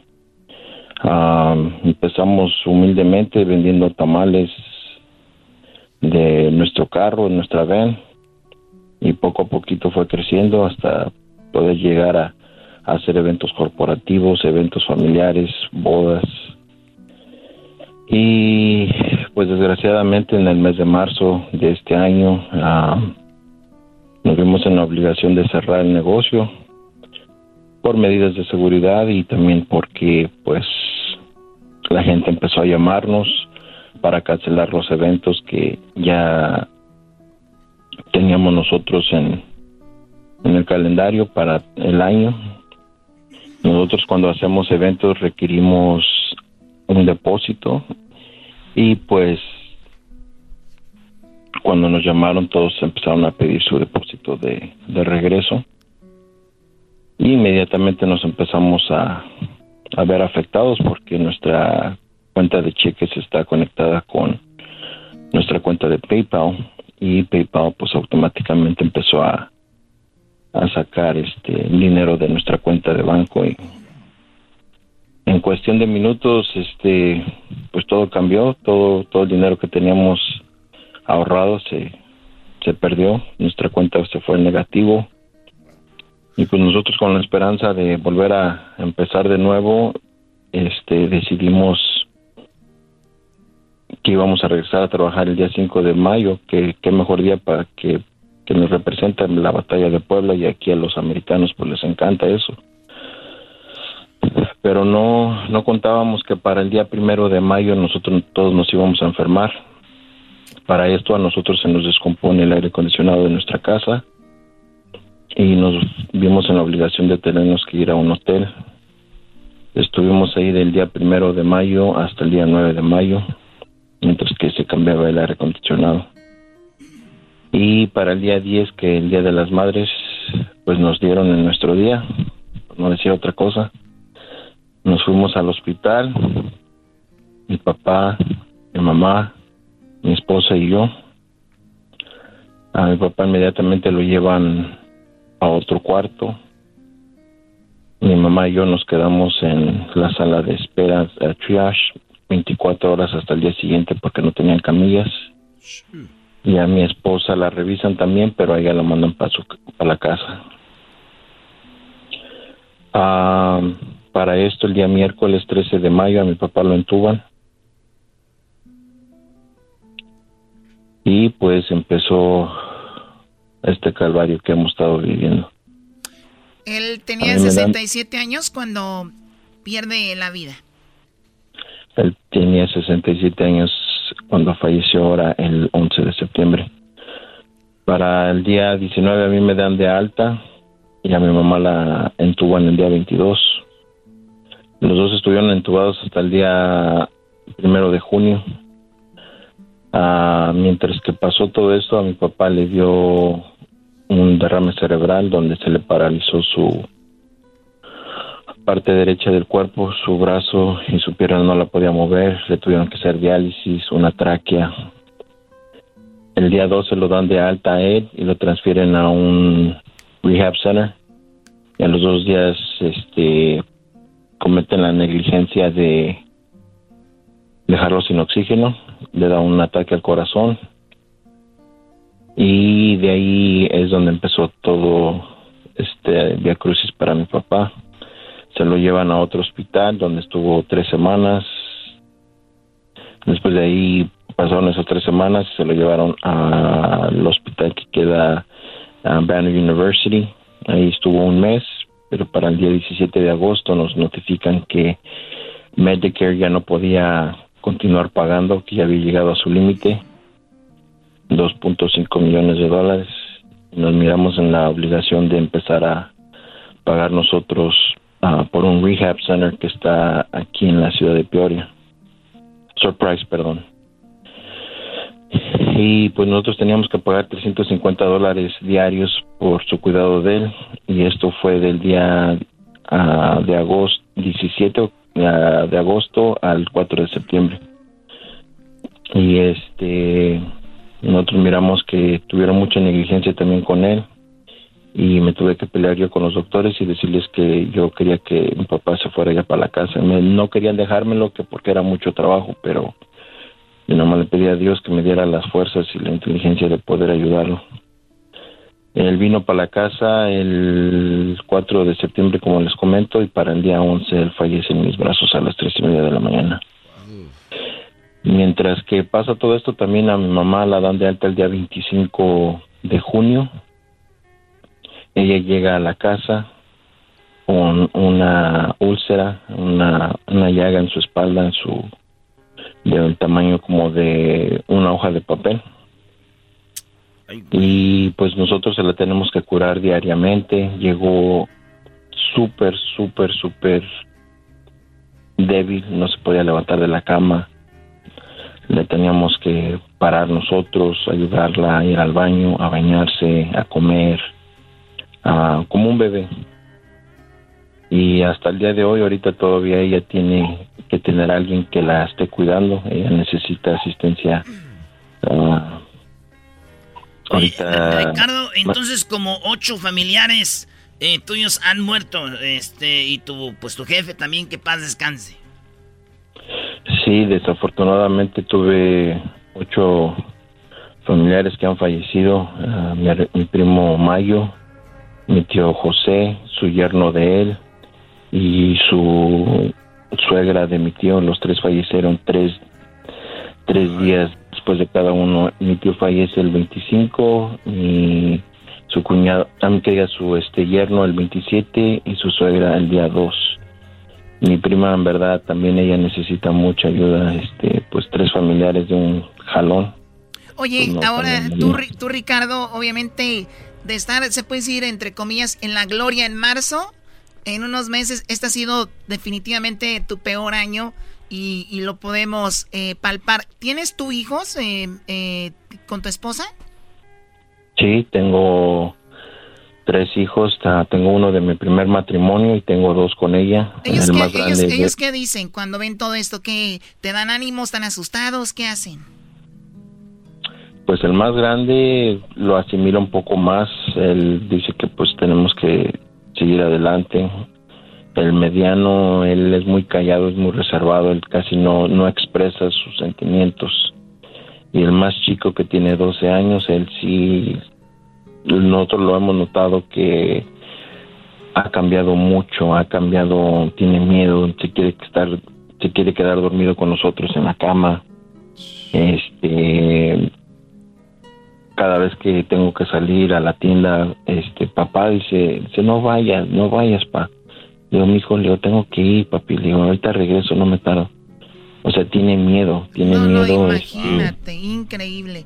Oye, ustedes hicieron un GoFundMe. Nosotros casi no, no, no, no, nosotros casi no promovemos esto. ¿Por qué? Porque en ocasiones hay muchos GoFundMes con todo el respeto que algunos no tienen sentido. Para muchas personas sí, otros no, pero no queremos, si hacemos con uno que creemos que lo tenemos que hacer con todo el mundo, entonces por eso no lo hacemos. Pero eh, tú tienes uno que la gente si gusta puede en- encontrarte. ¿Cómo lo encuentran ese, ese GoFundMe? El GoFundMe se hizo en el mes de abril. eh, por lo mismo de que nosotros este pues nos quedamos sin nada y pues nosotros pensábamos dije pues hacer un GoFundMe para aunque sea agarrar dinero para agarrar las cosas que necesitamos para abrir otra vez el día 5 pero nunca nunca imaginamos que ese dinero se tuviera que usar para los servicios fúnebres de, de mi papá y más que nada para los gastos médicos de mis papás. Tu cuenta llegó hasta casi un millón de dólares de, de los hospitales, todo esto, ¿no? De mi mamá el Access desafortunadamente no, no cubrió eh, los días que estuvo ahí. Mi mamá no tenía Access cuando ella se enfermó. Yo a- apliqué para Access, pero su Access no se lo dieron hasta el día primero de, de junio. Entonces ellos empezaron a cubrir del día primero de junio al 25 y todo lo que ella estuvo del día 10 de mayo al 30 no lo cubre. No, no, aquí es bien Mm. caro, de, de- de volada. Oye, ¿y dónde, cómo se llama el GoFundMe, Ricardo? Se llama The Aguirre Family. The Aguirre Family. Y veo que en la foto estás eh, en tu negocio. Hay unos eh, botes ahí de agua, de, de- de limón, de jamaica y de tamarindo. Está tu hijo, tus hijos. Tu es- te parece que es tu esposa y tu papá, ¿no? Sí. Ah, pues ahí está para que lo, lo, lo vean y pues ahí lo, lo apoyen, Choco. Bueno, te agradecemos eh, la plática. ¿Algo más que quieras agregar, Ricardo? Pues más que nada darle el agradecimiento a- y la gloria a Dios porque sin Él nada de esto fuera posible. Hemos pasado por unos momentos muy fuertes, pero yo tengo fe de que todo esto va, va a cambiar.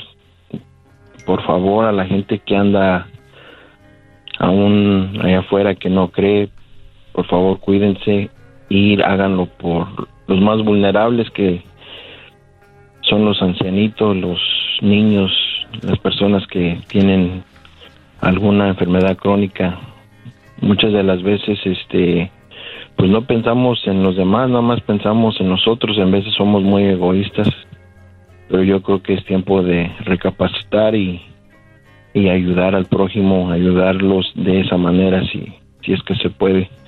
Y pues gracias también a, a toda la gente que nos ha llamado, que ha estado al pendiente de nosotros, que ha estado preguntándonos, dándonos las fuerzas, dándonos el apoyo emocional que tanto necesitamos y el apoyo económico. Muchísimas gracias, que Dios se lo pague. Sale, ahí está, igualmente. Gracias. a ti por hablar con nosotros. Señores, hay que seguir adelante porque está duro, Choco. Está tremendo. Una historia de miles que deben de existir de esto. Gracias a Ricardo. Regresamos con más aquí en el show de las y la chocolata. Saludos a Phoenix, Arizona, que es donde está ahí Ricardo y su familia. Porque son el show más chido, era mi chocolata. El podcast de no y Chocolata. El más chido para escuchar. El podcast de no y Chocolata.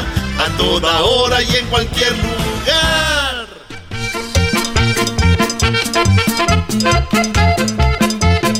¡Eh! ¡Qué porra! ¡Agua,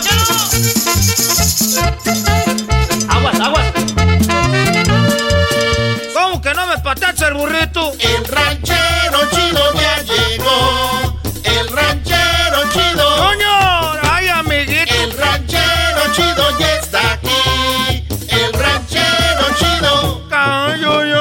Desde su rancho viene al show con aventuras de a montón. El ranchero chido ya llegó. ¡Ahora pues, buenas tardes! Sus costales, ranchero Ahora chido. pues, buenas tardes, pues tú garbanzo se sentó un cuachalote, pues mendigo muchacho pachorrudo, cuello prieto. Tranquilo, Eh, tranquilo. Pues que traen pues los codos pues prietos. Unos por lo menos en el rancho no tenían agua para bañarse, pero ustedes.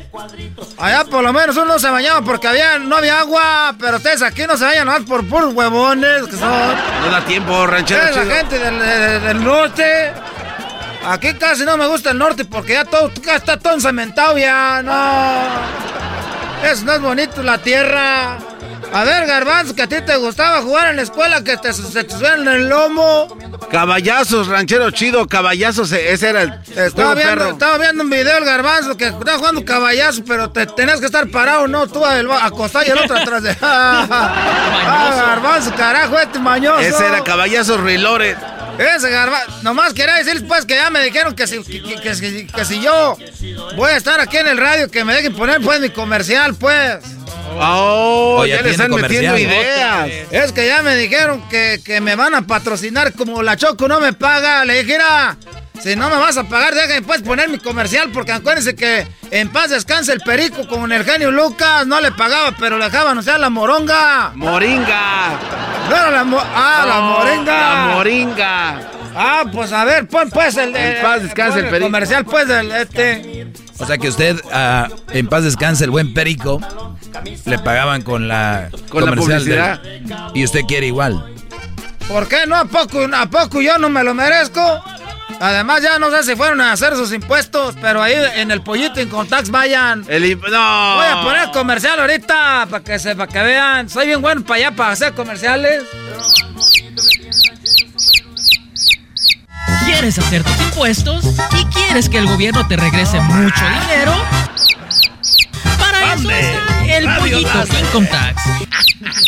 En la esquina de la 25 y 32, el pollito Income Tax te regresa el dinero en cuanto abres la puerta. Número uno en el Valle Triple. Sí, tu reembolso en minutos, solamente con... Cuando vieron mi reembolso, mi suegra no dijo ni pío, solamente con... Aquí un testimonio de un cliente satisfecho. Yo soy el ranchero chido, ustedes me han escuchado pues ya en el show de Erasmo de la Chocolata y yo sinceramente les recomiendo a toda la gente pues que venga al pollito en Contax porque miren, aquí me regresaron el dinero de volada y eso que ni siquiera tenía reembolso, ellos me reembolsaron. Por eso los invitamos porque es un, un, un, eh, negocio hecho por, por los dueños. Gracias pollito en Contax. ¿Qué esperas? Ven al pollito Nomás para que vean ahorita, ese, esa es la voz del Luisito. Eso me, me ayudó a hacer el comercial y le hicieron los impuestos gratis. Y, uh, ¿Eso fue el pago de Luisito? No, le pagan pues porque eh, le presté pues un sobrino de Michoacán para que lo pusieran ahí, porque este es, como No estás, digas. estás soltero, este pues le quitan mucho. El otro día un, un- un sobrino le dije que se casara porque le quitaron mucho dinero, para que no le quitaron mucho dinero, ya se casó lo bueno. Oiga, pero, oiga, pero no sea güey, le va a quitar más el, el matrimonio que lo que le quitaba el gobierno. No había pensado eso. ¿Cómo no pensé eso tú? Ni modo, ya se casó, hasta fui padrino de lazo. No, padrino Ah, de lazo. Yo fui el padrino de lazo. Cuando se lo puse, le dije: Llegó la novia, es una, una novia de esa Pittsburgh is nice.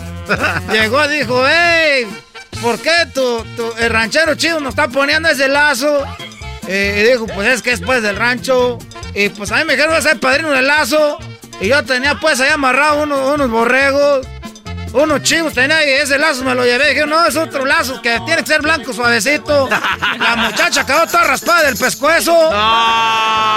El novio también acabó todo raspado del pescuezo. Porque le puse un, un- un lazo de los que traes ahí en el rancho. No, ranchero, es que son, especiales, son así como con perlitas, así de O colorcito sea, ya, se- blanco. ya después, hasta después supe. Lo bueno que, que el tema que tenían fue rentaron pues un rancho, se casaron ahí. Y, y era todo como de madera, así como de rancho. Le dijera, no andamos pues tan mal porque así se te ve bonito. Ahora sí, pues el lazo este lazo de veras. Corrió con suerte, ranchero chido, pero ¿por qué viene tan alterado ahora aquí? No, lo que pasa pues que ah, el otro día me dijeron pues a mí no me gusta decir que no sé, que no sé nada. Me dijeron, oye, ranchero chido, ¿tú conoces a, a, a- a BTS? Dije, yo fui pues manager de BTS. Hoy no más. ¿Qué va a ser Esos manager? güeyes son de Corea. Entonces, yo- y nomás que les, les voy a decir algo. Yo soy pues de Michoacán, son 100 mentirosos, pero les voy a decir algo. En Michoacán son 100 mentirosos. El otro día que compré la camioneta me, co- me- me- me costó 35 mil dólares. 35. Y cada que me preguntan cuánto te costó, la agarré como 26, les digo. Son 100 mentirosos. No. Entonces me preguntaron quién es BTS, le dije que soy el manager, yo fui manager de de ellos. No, ranchero chido. Me- me- pero les voy a decir algo, no sean mentirosos por una cosa. ¿Por qué? Porque te vas metiendo en un, como en un, como en un pantano, donde si dices una mentira tienes que sacar otra. ¿Y desde cuándo? Y ahí vienes tú, es que cuando pues apenas empezaban. Porque ya los dejé porque se les empecé a subir bien feo, dije. Ay, no más. Y luego. ¿Y en qué andaban? Y empiezas a echar mentiras. No, pues es que el camión que había vendido los bookies, que ya no usaban, el viejo ese. Ese El usaban. viejo, ¿Cuál viejo? ¿Marco Antonio o quién? Eh, no, pues el camión viejo, ¿no? Oh. Ah, lo que acaba de ser ahorita es sacrilegio. ¿Pero por ¿Por qué qué? es sacrilegio? Es el Buki, parece, pues adiós. El Buki parece, Dios, ¿cómo va a ser? Pues es que eso es sacrilegio. Es que usted dijo que el, que, el, el viejo que vendió acá. Pero mira, Garbanzo, te vas a arrepentir cuando veas que no es nada tu belleza comparada con lo que es la felicidad. Ah. Porque la felicidad no compra el dinero, pero es un amor sincero. Wow. ¿eh? No, no. Oiga, bueno. Entonces uno se empieza a meter en, una, en, un, en un pantano de mentiras. Se hubiera acabado fácil si hubiera dicho, no los conozco. ¿Y no, sí los conozco, de los dejé por esto, compré el camión de los buques. Y luego, ¿cómo lo compraste? No, es que es una, una rifa, pues, Marco Antonio Solís. Y ahí me fui metiendo más y más. Y hasta que dije, "Mira, ya me voy, ya se me está haciendo tarde. Y no, se me está haciendo tarde, otra mentira más, no espérame. Oiga, ranchero chido. Ahorita que menciona los buques, ¿usted conocía los buques cuando empezaron? Eso de los buques desde que yo- era eh, eh, los Guadarrama, los hermanos, pues chiquillos. Mi, mi abuela los limpiaba. Los, abuela- ¿Cuando eran bebés? Eran de chiquitillo. Ah, eh, Se me hace que está mintiendo, ¿no? ¿Y vivían ahí donde mismo? Sí, pues ahí vivían donde mismo. Sí, ahí vivían donde mismo. Ese dog, ¿qué preguntas sabes pues tú, dog? eh? Yo los enseñaba, pues, los, los mandaba allá de casa en casa a vender cosas a ellos. A mí me quieren mucho. El otro día hice un baby shower y los invité. ¿Y fueron? No, pero pues los invité. Eh, los invité. a- no, yo cuando tengo pares invito pura gente perrona. No te invité a Marco Antonio Solís, a Eugenio Derbez, a Omar Chaparro, a este, a Jaime Camilo iba a invitar, pero no lo invité. ¿Por qué no? Porque si pues nada, ya ves que se, se le volteó ahorita. Oh, anda de más. Anda pues en contra de nosotros los mexicanos. No nos quiere pues ser racista. Jaime Camil también. Y el otro Eduardo Verástegui. Ah, bueno, ese sí. Sí, sí, sí, no, que Donald Trump, que te voy a chupar. no. Te voy a... ch- Ya me voy. Ahorita ando pues aquí, muchachos, a ver si me compran un- un- una rifa. eh, No sé, voy a rifar un pollo. ¿Un pollo? ¿De, cuál- de cuáles pollos? ¿Es un pollo del amarillo de rancho o es un pollo eh, y, y viene con la gallina para que dé huevos? Porque ustedes yo creo que se han de ocupar. Eh, ranchero, ¿cuánto cuesta el boleto? Deme dos. El boleto está a 5 dólares cada uno. Deme dos, pues. ¿Cuánto es el precio de la gallina? Esa cuesta como 3 dólares. Y por, oye, pero sale más caro. ¿Para qué crees, pues, que es la mendiga de esta? Pues para hacer negocio. Es cuando la gente dice, oh, pero le, pues, eh, pues es para sacarle. Tenemos que voy a perderle luego lo que gasto de, de gas y de los, de los guaraches que traigo ahorita. Así que ya me voy. ¿Van a comprar o no? No, pues así no. Y además... O, o sea, si gano, me gano el pollo. No se gana el pollo, el precio es similar al pollo que no es el pollo. Pero esto- Ya parece usted el obrador. ya me voy, ya van a empezar a criticar a, a ese hombre. Ranchero Ahorita voy a ir porque me tengo en, estoy en pláticas con BTS otra vez para regresarlos al estrellato. Hoy no más de esa Andan mal ahorita. más de esa. Desde su rancho viene al show con aventuras de a montón. El ranchero chido ya llegó. Chido pa' escuchar. Este es el podcast que a mí me hace carcajear. Era mi chocolata. Base is empty, two out. He faces Bellinger. Martin's 23rd pitch. Bellinger with a fly ball to right field. Cody Bellinger has just given the Dodgers a 4 to 3 lead. Wow. I love LA.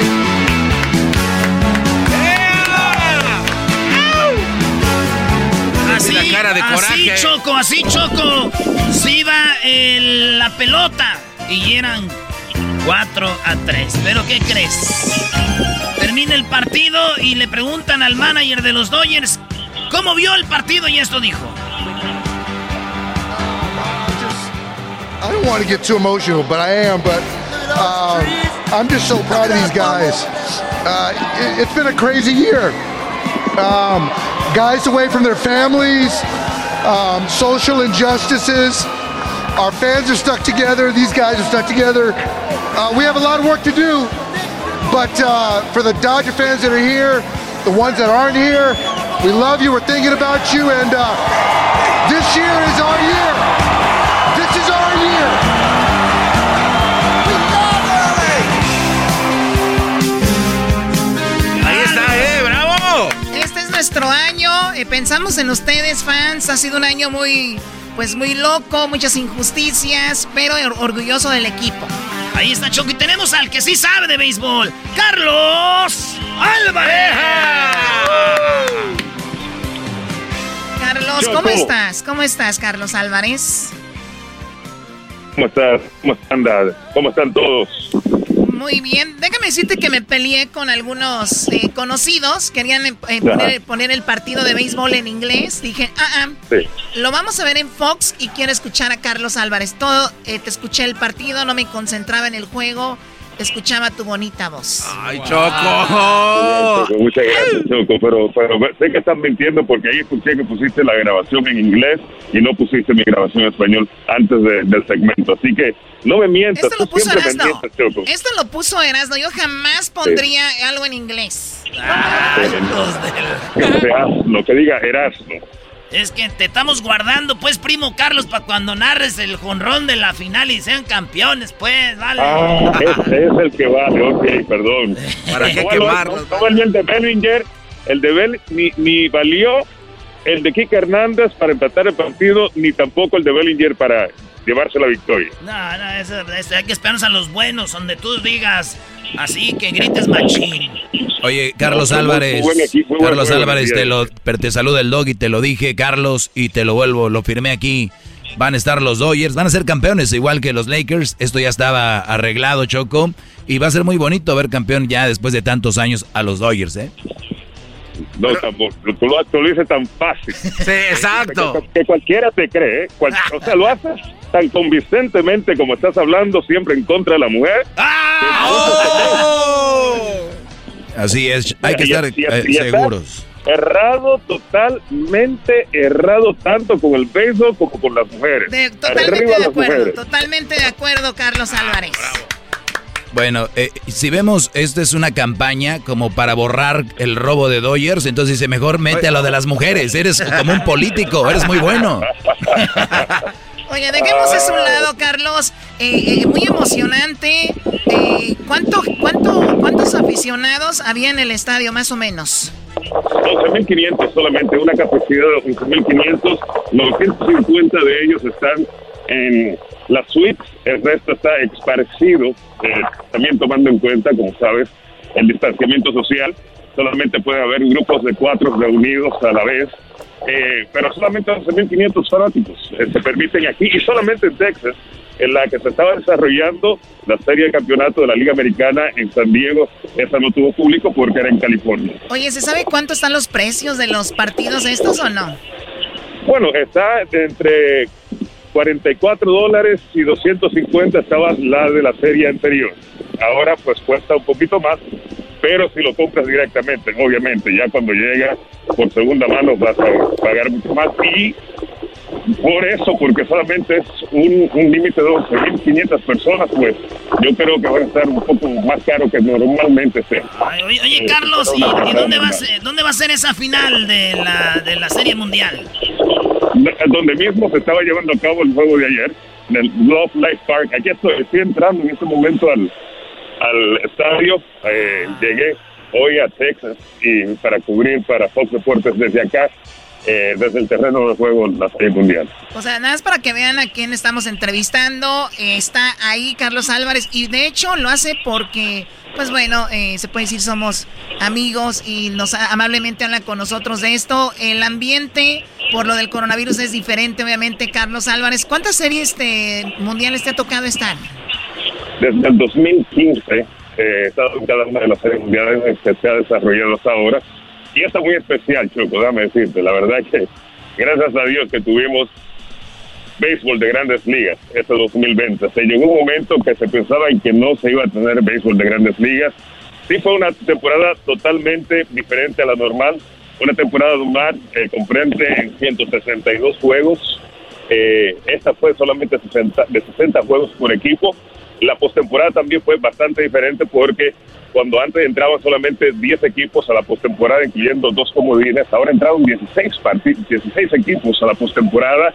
Se tuvo que hacer, eh, en vez de decir no le gusta a la Grandes Ligas que se llame burbuja, pero fueron eh, cuatro sitios donde se llevó a cabo eh, la, la postemporada para también poder controlar lo que es la transmisión y que no se propague el coronavirus. Uno de ellos, uno de esos sitios de seguridad fue aquí y aquí pues se va a desarrollar también en el Lo- Love Life Field en Arlington, Texas, la Serie Mundial a partir de mañana. Carlos se rompió un récord con el, el, el- el de Sinaloa, que dicen que tiene un mejor récord que Valenzuela en los playoffs. Tranquilo, tranquilo. ¿O no? Eh, lo que sí, lo que sí tiene es un récord intachable. Tiene cuatro victorias, dos derrotas en esta postemporada. Julio Urias, a quien te refieres, eh, la verdad que ayer hizo algo increíble. Fueron tres entradas completas, las tres entradas finales, y fueron tres entradas perfectas. Nadie se le envasó, nadie le conectó imparable.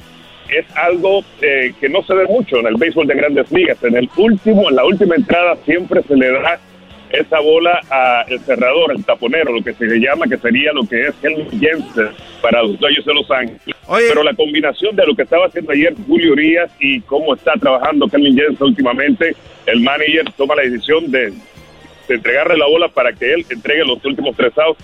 Increíble, lo que hizo Julio Urias, la verdad, fue una gran labor, déjame decir. Oye, pero aquí es donde yo les digo que esto cómo se ve que está manejado Choco, porque cómo debu- eh, entra con el que empieza pichando de Dodgers era como para que ellos anoten unas y ya después, después metemos ya. a los buenos. eh. Ese No, pues, muchacho, ¿de dónde salió, por favor? A ver, pero, Sigue, ¿qué- pero sigue ¿qué onda? hablando de fútbol y de mujeres, Doggy, por favor. Oye, pero ¿qué onda? Si hay un récord entonces ahí de este Urias o no hay nada? Eh, si hay récord, entonces tengo que buscarlo porque desde ayer no, no creo que se esté hablando de récord, pero de que es una gran labor, todo sin récord es una gran labor, eh, Choco. Oye, Carlos, pero, pero no, no se te hace que minimizan el trabajo de los que atrapan la bola, porque igual, digo, buen trabajo de Julio Urias y su picheo y todo eso, al final le pegan a la pelota. Es el trabajo de, de- de agarrarles de los cuates de atrás, de los jardineros, a ellos, ¿por qué no se les reconoce la... la... No, no, se le está reconociendo muchísimo, especialmente a Mookie Betts, que le robó un cuadrangular a Freddie Freeman. Eh, no sé si vieron esa, eh, esa- casi se esa iba a ser la jugada jonrón. del partido. Casi iba de jonrón y la agarró. ¿eh? ese iba a ser un honrón, pero de seguro. Y es la tercera jugada que hace Mookie Betts de juegos consecutivos de defensa increíble. Eh, eh, o sea, fue una adquisición magnífica de parte de, de los Dodgers de Los Ángeles y se le critica mucho a Dave Roberts sus movimientos, pero nadie lo está criticando ahora cuando puso de emergente en la sexta entrada a Kike Hernández y fue el que empató ese partido con ese cuadrangular también. ¿Este Kike Hernández de dónde es? Boricua, papá, de San Juan, Puerto Rico. ¿Tú de dónde eres, Carlos Álvarez? ¿De Puerto Rico? ¿De Bori- Cuba? ¿De dónde? Boricua, papá. Boricua, Choco. De Río Piedra, Puerto Rico, pero familia dominicana también. Ahí está. Choco me dijo en secreto este, aquí nuestra, es- nuestra estrella que quiere hacer ollas de barro contigo como la película de Ghost. Que si O sea, te animas. A ver, yo Carlos Álvarez. la escena de Ghost con Carlos, sí estaría padre, ¿no? Yo imagino las manos de Carlos Álvarez sobre las mías, así dándole figura a ese jarrón que pronto estará en la sala de mi casa. Sería muy Es- eso no fue lo que hicimos hace como dos semanas atrás, Choco. ¡Oh! Ese no era, ese no era jarrón. Ese no era jarrón. Le- ¿Tú pensabas que le estabas agarrando el jarrón a la Ya se están pasando. Mira, me voy a despedir con esta canción. Escucha esta canción. Muy bien, Choco, te estoy agarrando en este momento.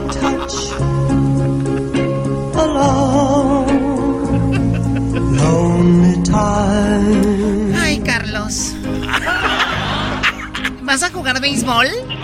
¿Por qué lo dices? No, no traes el bate ahí. ¡Oh!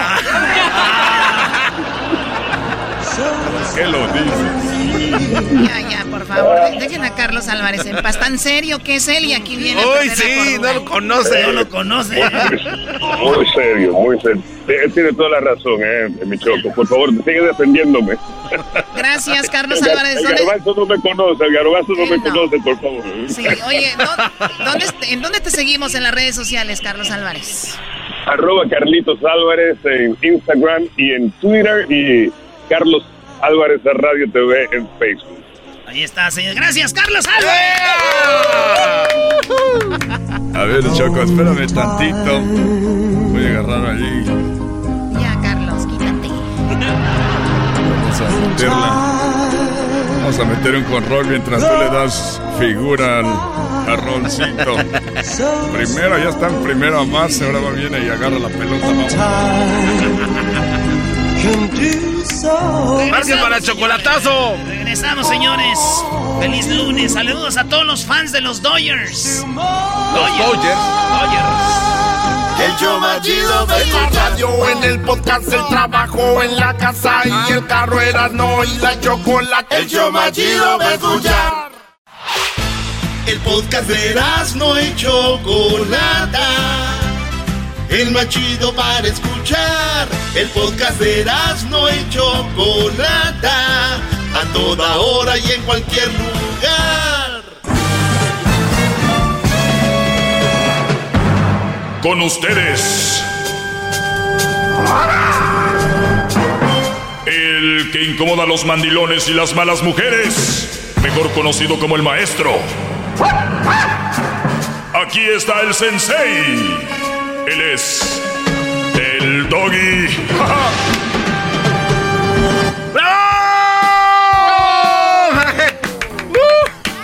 Es como agua en un desierto, me Ya tantos días sin ustedes. Está cañón. Está muy cañón.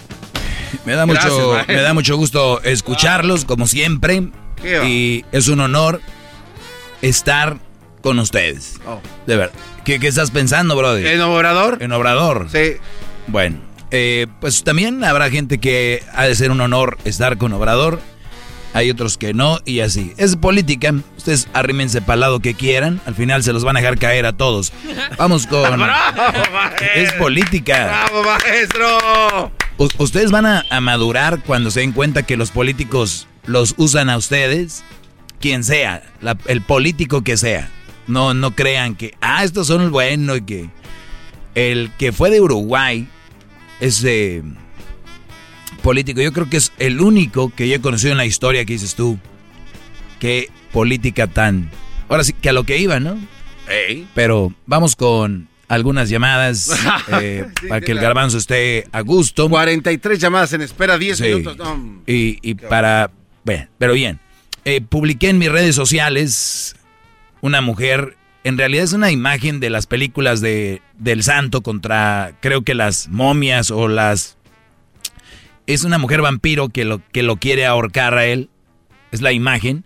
Pero el meme que hicieron, que yo no lo hice, ni dice quién lo hizo, dice la tóxica intentando hacerte un chupetón, ¿no? Y el santo se ve así como, como defendiéndose y la mujer atacándolo en el cuello y dicen, y ella dice, andas con otra, ¿verdad? Y él, no, no manches, espérate.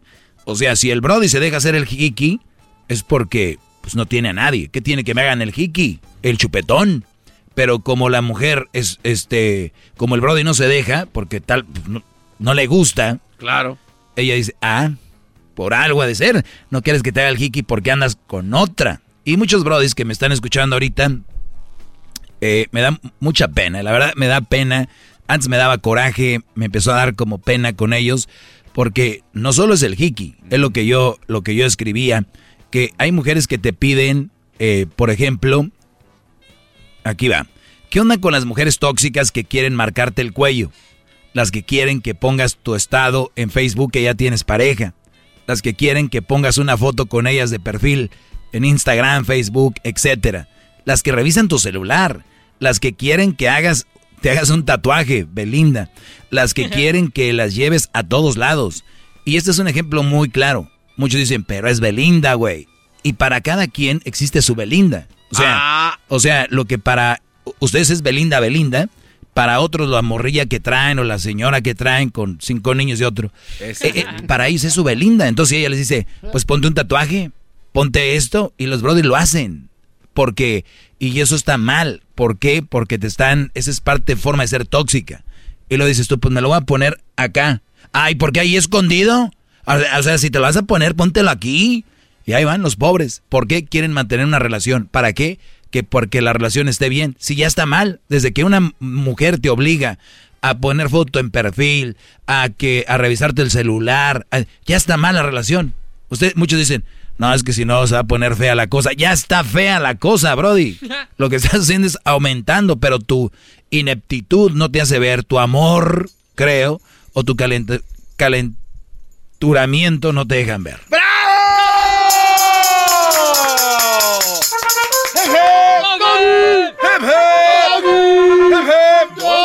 Is anybody out Lázaro. there? Vamos aquí con eh, Lázaro. Lázaro, te escucho, brody, adelante. Maestro, maestro, ¿cómo está, maestro? Qué gustazazo hablar con usted y ahí con, la, con los otros inútiles que tiene el garbanzo y el otro. De verdad que me da bien harto gusto saludarlos. Ni cuenta se dieron que les, diste, les dijiste inútiles. Antes se defendían, ahorita ya les da No, no, risa. déjalo que hable. Vamos, deja- quiero verlo. Vuelve a hacer su conversación con el maestro. A ver, no, no, espérame. Es más, ahorita, ahorita en vez de darle, de, dar- de darle un beso al maestro, yo creo que le van a dar una patada. Al maestro no le faltes al respeto, así te voy a colgar yo si él no lo hace. Mal educado. Mire, ma- ma- ok, no, ma- mire, maestro, yo, yo, su show, yo lo, de verdad que a mí me, es uno de los shows que yo amo y todo, pero yo, o sea, usted siempre va a caer que las malas mujeres, que las mujeres solteras son un mal partido y que los mandilones, Esa es una mentira. Yo nunca he dicho eso, que las mujeres solteras son un mal partido. las madres, las madres. Ah, bueno. Las pues, madres. ¿Ya ven? Ok, o sea, pero, o sea, le- o sea, el, el punto, el punto es al que yo voy, o sea, en, eso, a mí me consta que está equivocado y yo nada más se lo, se lo quería hablar para comprobárselo y, otra de que el, de que, o sea, no- no- de verdad que me, por más que me pregunto y me pregunto, yo le quería preguntar a usted, en medio de los, de esas dos personas, cuando hay un matrimonio que se, que se separa, ¿qué es lo que hay en medio de ellas? ¿Qué es lo que queda? O sea, se ha puesto algún día a preguntar, se ha, se se ha visto quiénes son los que van a ser los afectados. O sea, o sea, yo me pregunto, digo, ¿por qué en vez de... Pues de- depende, de tanto- depende, bro, de qué tal si no tienen hijos, pues quién va a ser el afectado. Es- Y- pero y- es verdad que la, la mayoría tienen hijos. Y si tienen hijos, pues los hijos son beneficiados porque no ven a los papás peleándose, eh, mentándose la madre, golpeándose. Exact- exactamente. Entonces, eh, los hijos son pero- beneficiados eh, de muchas maneras. Una, estado emocional, mentalidad más sana, eh, sabiendo que el día de mañana que hay una relación que no funciona, es importante no estar ahí para el bien de los dos. Exacta- es- exact- Entonces, eh, estos pero- hijos pero- empiezan pero a crear una mentalidad, permíteme, estos niños empiezan a crear una mentalidad sana, no una mentalidad mediocre como muchos que tienen que estar ahí, mujeres siendo golpeadas y no se van que porque, ¿cómo? ¿Cómo van a estar, cómo van a andar, como dicen ellos, fracasaron? Para mí fracasar es estar en una relación que no va a ningún lado, eso es fracasar, no dejar una relación que no sirve. Pero bueno, eh, termina Lázaro, por, pruébame que estoy no, mal. No, el punto, el punto es, en ¿por, qué- por qué no nos da también un- una, unas clases en, para que ayer a lo mejor uno que otro que se que entendieran en, en cuál qué posibilidades tienen esos, esos niños de, de, de sobrevivir más adelante en el futuro? O sea, porque la mayoría se, se van con una con una mentalidad de que perdedora, de que, o sea, los problemas no los van a dejar, sí, pero en ese en ese punto lo- todos los hijos son los que van se van a No, no, absorber no. todos los A ver, problemas. el problema aquí es cuando hay malas separaciones. Cuando dicen... Ah, caray, ¿eso cómo es, maestro? Claro, porque... Yo no entiendo mucho esa por- parte. Pues cuando tú llegas y haces un acuerdo con, con tu ex o tu mujer y decir, mira, por el bien de los hijos, vamos a hacer esto y hablar con los hijos, miren, por esto, muchachos, y tener, eh, estar muy cerca de ellos.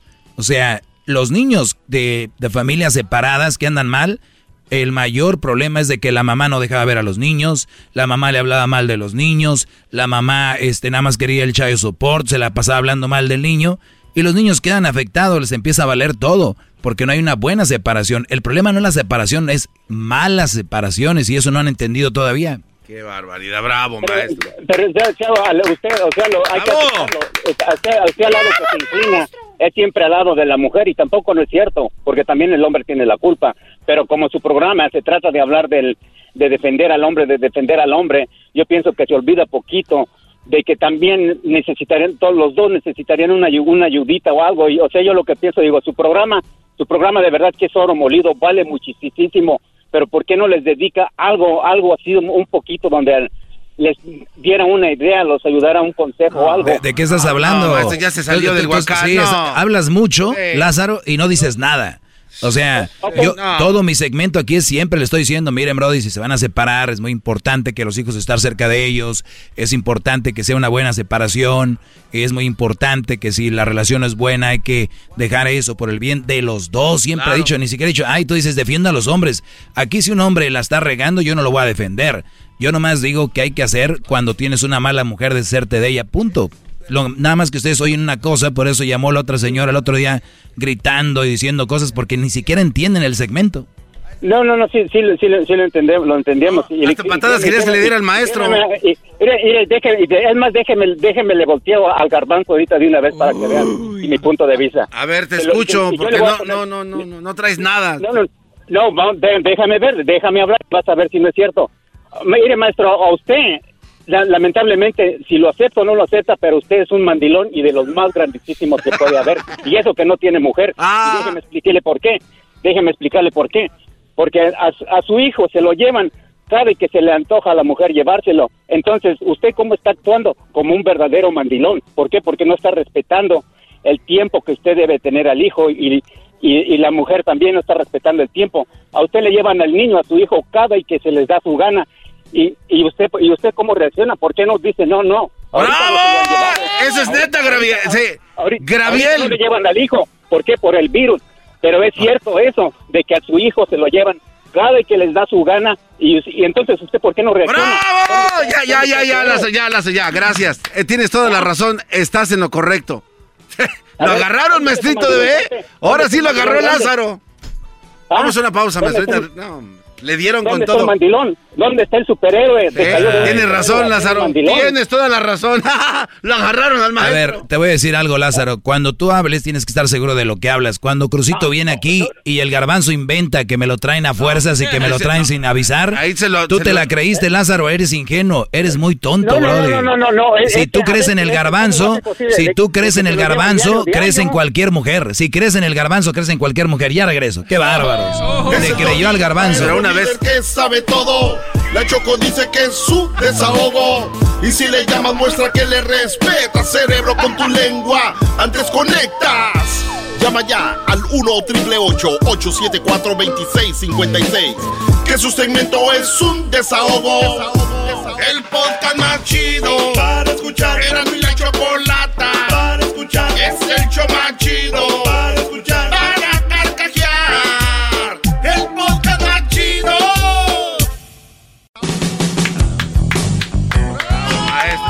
pueden seguir en mis redes sociales en arroba el maestro doggy. Arroba el maestro doggy en mis redes sociales. Eh, ahí me pueden seguir. Vamos con... Aquí tenemos a Gabriel. Gabriel, te escucho, Brody.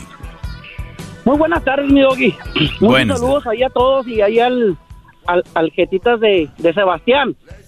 Jetas de Sebastián, el, el, el cangrejito que salía con la sirenita, ¿te acuerdas? Ah, qué bonito cangrejito, ¿eh? Mi mamá me dijo... ¿Este quién es el que contó el chiste de, de las papitas? ¿Este? Parece. Oye, no, pues nomás te quería hablar, Doggy, para, para decirte que pues tú siempre tienes la razón y es la neta, nomás que mi historia, pues ahí te va, es un poquito diferente, lo voy a hacer corto porque esta historia cuenta más ch que la película de Titanic, pero te lo voy a hacer corta, no va a ser tan suave. Resulta que yo, yo tuve una novia cuando yo tenía 15 años. Fue, pa- fue pasando el tiempo, fue pasando el tiempo. Yo cumplí 18 años. Ella cumplió los, los 15 años también. Cuando, o sea, yo tenía 16 o 17 años cuando ella cumplió 15 años. Yo fui su chambelán en su quinceñera. Hicimos las confirmaciones juntos. Pasó tiempo, pasaron cuatro años. Fuimos novios. Día tras día nos veíamos todos los días. Yo iba por ahí a la escuela, venía. Suave. Esos enamorados jóvenes que, que nunca se olvidan. Después, la mamá se la trajo con mentiras para acá, para Estados Unidos. A mí me pidió chance, la mamá nunca ma- no me quería ni ver, porque sabía que ella se le empezó a revelar con el tiempo, porque se enamoró de mí. Éramos uña y mugre, yo, y- yo y mi novia. Uña y mugre, para la escuela, para las confirmaciones, siempre estábamos juntos. Llegó el tiempo donde la mamá empezó a ver como que, ah, cabrón, pues este p no le va a ofrecer nada. Nada más no me digas está- malas palabras, Brody, porque... Oh, perdón, perdón, es que se me pega el orazno. Perdón, perdón. Y sí, no, ese está peor, pero sigue. Sí, sí, sí, es un sí, vulgarazo ese cuate. llegó el tiempo donde ya valió y se la trajo para Estados Unidos, según esto, de vacaciones. Al último la dejó aquí, regresó ella sola porque su papá trabajaba aquí en Estados Unidos. Entonces, según esto, venían a ver a su papá, se la trajo y se quedó aquí ella. Pues ya llegó la mamá ya sola, ella se quedó aquí a estudiar con su papá. Después ella se vino con el tiempo también la mamá y los hermanos, y los hermanos eran muy amigos míos. Y no, pues no, pues ándale que mi, mi madre también era, pues quería mucho a, mi esposa. Y mis hermanos, y, también, y todos bien suaves. Resulta que con el tiempo pasó meses, ya me habló, mes- mi, mi novia me habló y me diciéndome que ya ves, que por mi culpa, que porque yo fui el que la convencí de que viniera a ver a su papá.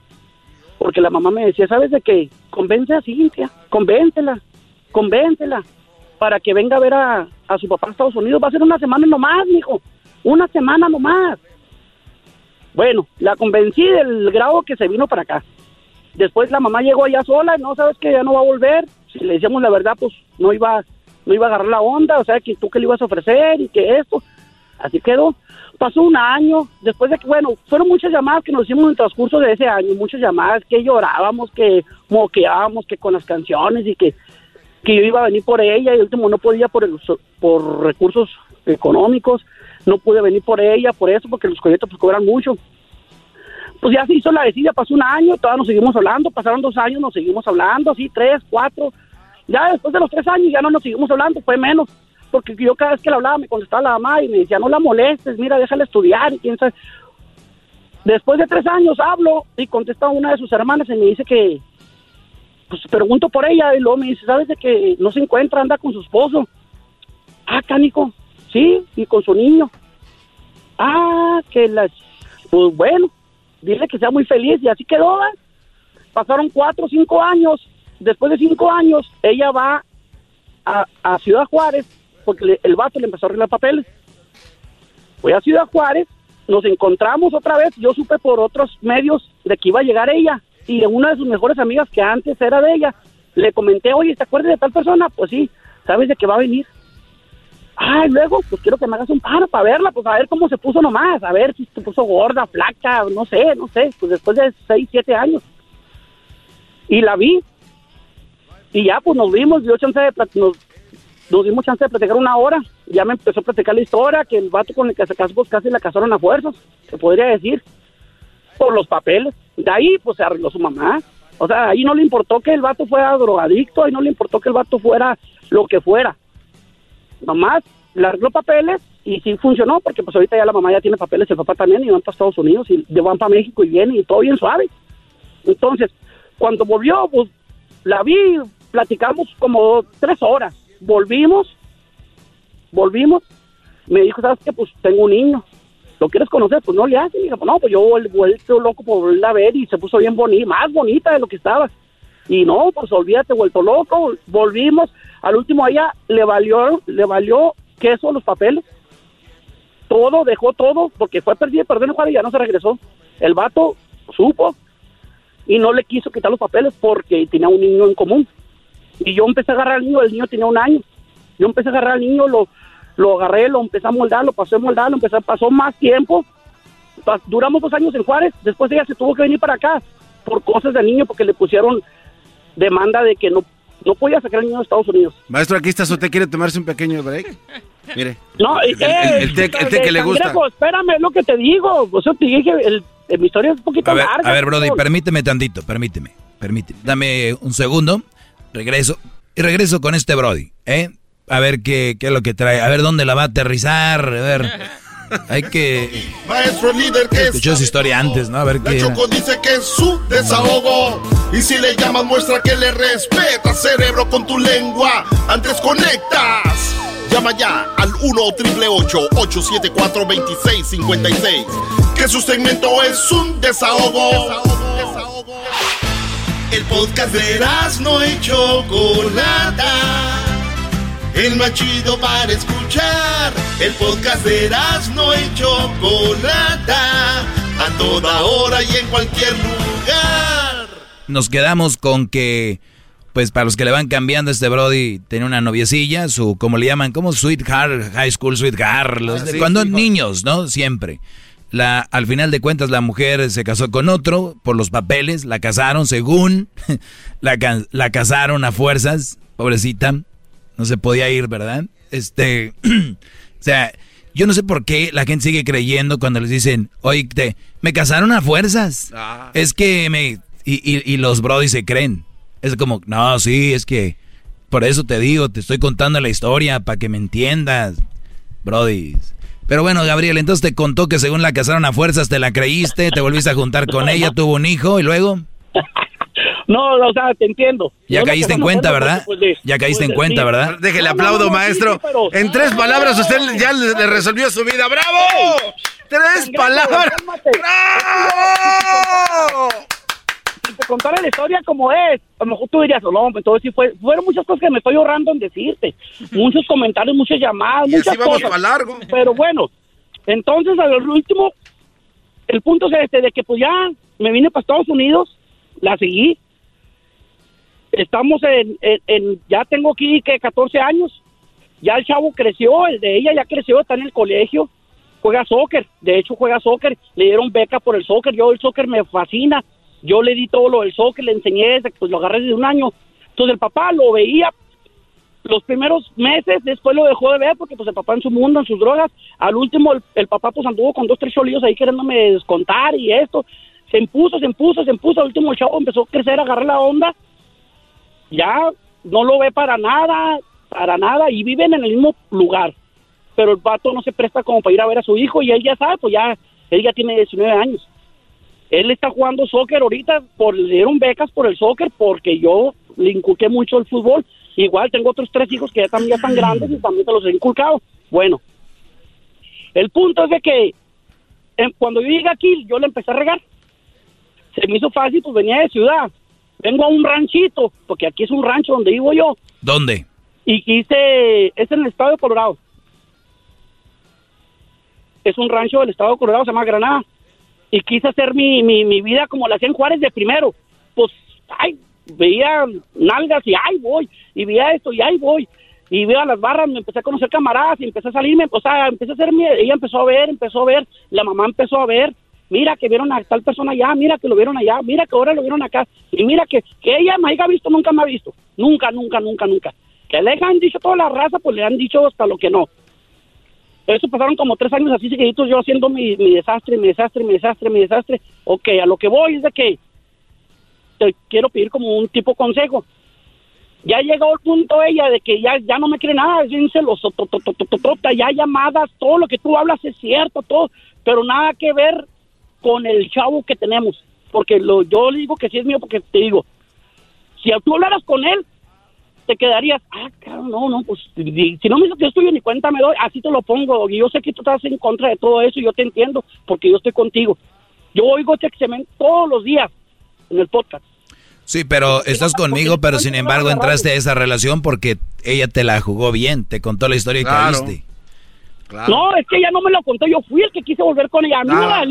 A mí, o sea, ella que me haya dicho a mí, ven, mira, no, no, no. Yo fui el que le rogué pasar con ella. Ella iba a dejar hasta sus papeles, iba a dejar todo, todo, todo por mí.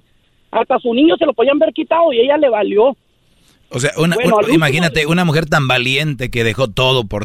Hubiera dejado todo para no casarse con ese Brody, pero no, era más importante. Pero bueno, ya e- ese ya ni quiero convencerte porque ya no, No, no, no te voy a sí, sacar de ahí. Pero al final de cuentas, ¿cuál era la pregunta que tenías, Brody? No, el, la- el consejo que quiero que me des que rollo, porque ya es mucho, ya es mucho como de hace dos o tres años de que, que me revisa el teléfono, que esto, y yo a veces quiero explotar y salir corriendo.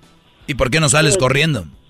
Porque, pues, no sé, es lo que no, ten- no entiendo, o sea, veo sí mis sabe, hijos, maestro. veo- A no, ver. no sé, cangrejo. Bro- Brody, tú, cangrejo, espérate. Cangrejo. A ver, lo que es una realidad, eh, Gabriel, y yo siempre les he dicho, y el que llamó hace rato dijo que yo defienda a los hombres, yo no sé dónde sacó eso.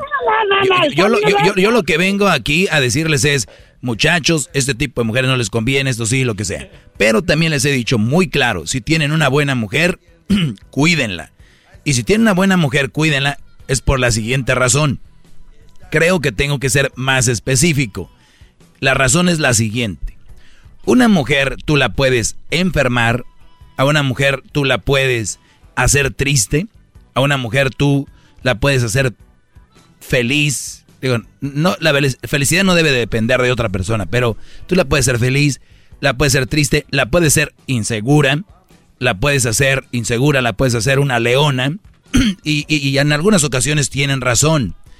Si hay mujeres que tienen ciertas características basadas en lo que vivieron con alguien. Ahora, a mí me vale madre, si esa mujer es así, yo no lo voy a andar con ella nada más por lo que pasó con otro, yo no voy a pagar por eso. Claro. Pero tú aquí tenías una mujer que al parecer pues daba todo por ti. Y la tenías y tú la regaste. Y en lo que no podemos manejar nosotros aquí es cómo va a reaccionar la otra persona. Ella te agarró resentimiento, coraje o inseguridad y está viendo el celular y todo este rollo. Una persona sana dice, Gabriel, yo te di una oportunidad, pero yo no puedo estar contigo, Gabriel, porque no soy feliz. Te tengo que estar checando, revisando por esto y por lo otro y por lo otro. Pero como es una mujer tóxica, ella está sobre ti porque hay gente que ya le agarra sabor a eso. Viven a gusto. No les digo que hay gente que las deja a un Brody que, la, que era bien tóxico y viene la mujer y el otro Brody no, no es tóxico. Y ella dice, ¿no me vas a revisar mi celular? ¿No me preguntaste por qué me tardé? ¿No, no te importo? Porque están ya dañadas. Y entonces, ¿qué- ¿tú quieres ser parte de eso? No. Ok, entonces, si tú no sabes por qué no te abres de ahí, yo menos. Pero lo único que sí sé es de que tú conseguiste crear esa actitud. Y por eso les digo, buena mujer, cuídenla muchachos. Porque una vez que esa mujer la cuidas tú, es muy bonito. Que sea una buena mujer, que, se, que te procure, te quiera, te respete. Ojo, es que no me ha puesto el cuerno, a mí no me ha faltado el respeto. Pero, güey, se la pasa chorreándote el fierro, pues no, ¿verdad? Claro. O sea, eso no es respeto. Eso no es respeto. Pero es que a mí nunca me ha pegado, pero te, te la ha rayado, te ha dicho esto y lo otro, entonces ya le te han faltado respeto. Ya, entonces esta mujer, tú te lo ganaste, es lo que tienes, parece que no se va a recuperar, y ya de ti depende qué vas a hacer, Brody. Bravo, maestro. Las consecuencias las estás pagando. Sí, sí, sí, está bien.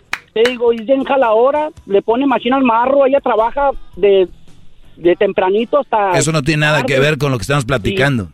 No, no, pues no, pero pues te digo, todo tiene bien y yo fui el que la regué y... Ahí está. Y te digo, pero vamos a lo que era... ¿Por qué no mejor me ayudas a ayudar? ¿Por qué no mejor me ayudas a ayudarle a los jóvenes que tienen una buena mujer o a los brodis que tienen una mujer? ¿Qué les dices, brody? No, pues sí, porque tú siempre has dicho que la cuiden y que la valoren porque en cualquier momento vale madre el... Y luego no hay, y luego casi ni hay ya. Están más escasas que los osos panda. Ah, no. Como el que te habló ahorita, ¿no? El Sammy. Nada, nada, ese pato parecía el Sammy, ¿no? Ese- se la lleva nada, no, no. Está bien. Pero si hola. Ay, ay, no Yo seré cangrejo, pero sí. How are you, my friend? Cálmate, Canta- can- Canta la rola de... ¿qué dice? Bajo el mar, bajo Ya, te dicen ametralladora. Tranquilo. Tranquilo. Es que me Bueno. dan cuatro minutos y necesito aprovechar los cangrejos. Cuatro minutos, llevas más de 20 minutos. O- Oye, oye, ¿cuál cuatro minutos, brody? Te di 16 minutos, llevas 18 minutos y dices que no. Doggy, nunca te he hablado, me lo merezco, soy tu fan y le voy a la América. Eso es lo más suave. Ah, no, ya cuélguenle. Muy bien, brody, gracias por haber volar. llamado. Ahí nos vemos. Eh, ¿Qué es eso? ahora entiendo cómo es que me robó el tiempo. Qué bárbaro. No, qué horror. Eres un viejo piojo. Imagínense, es- esta señora un día me dijo que soy un viejo piojo por decir, por darles consejos. ¿Tú quién eres? Ah, es- esa respuesta, muchachos, cuando escuchen a mí, mi papá siempre tenía en mente que el consejo de quien venga, Claro. la, las palabras de quien... No importan. Ah, pues eh, fíjate que el otro día eh, ese, ese doggy habló de esto y mira él que... O sea, güey, escuche el mensaje. Punto. Imagínense ustedes que de repente les traigan una ensalada bien saludable, bien buena. Y antes de comértela, ¿quién la hizo? El cocinero, un gordito. O sea, ese güey hizo esa ensalada. ¿Quién es él para hacer esta ensalada? A ver si él estuviera, si las hiciera tan buenas, ¿por qué él no se las come? ¿Por qué él no está flaco? Ahí está. Sí, incoherencias, maestro. Incoherencia. Vivimos en un mundo muy loco. Pues Qué ya, ya, mejor, ya No, vamos. no, no se va. Ah, ya lo. Me echó a perder el segmento hoy este Brody, la verdad. Pero el garbanzo quiere llamar. Ahí está. Cangrejo. Cangrejo. Con tu lengua. Cálmense, bola de-. Llama ya. Cangrejo, no seas- 1-888-874-2656. Cálmense, bola de- Cangrejo, no seas- Que su segmento es un desahogo. El podcast de no y Chocolata. El más chido para escuchar. El podcast de no y Chocolata. A toda hora y en cualquier lugar. BP added more than $70 billion to the U.S. economy in 2022 by making investments from coast to coast. Investments like building charging hubs for fleets of electric buses in California and starting up new infrastructure in the Gulf of Mexico. It's and, not or. See what doing both means for energy nationwide at bp.com slash investing in America.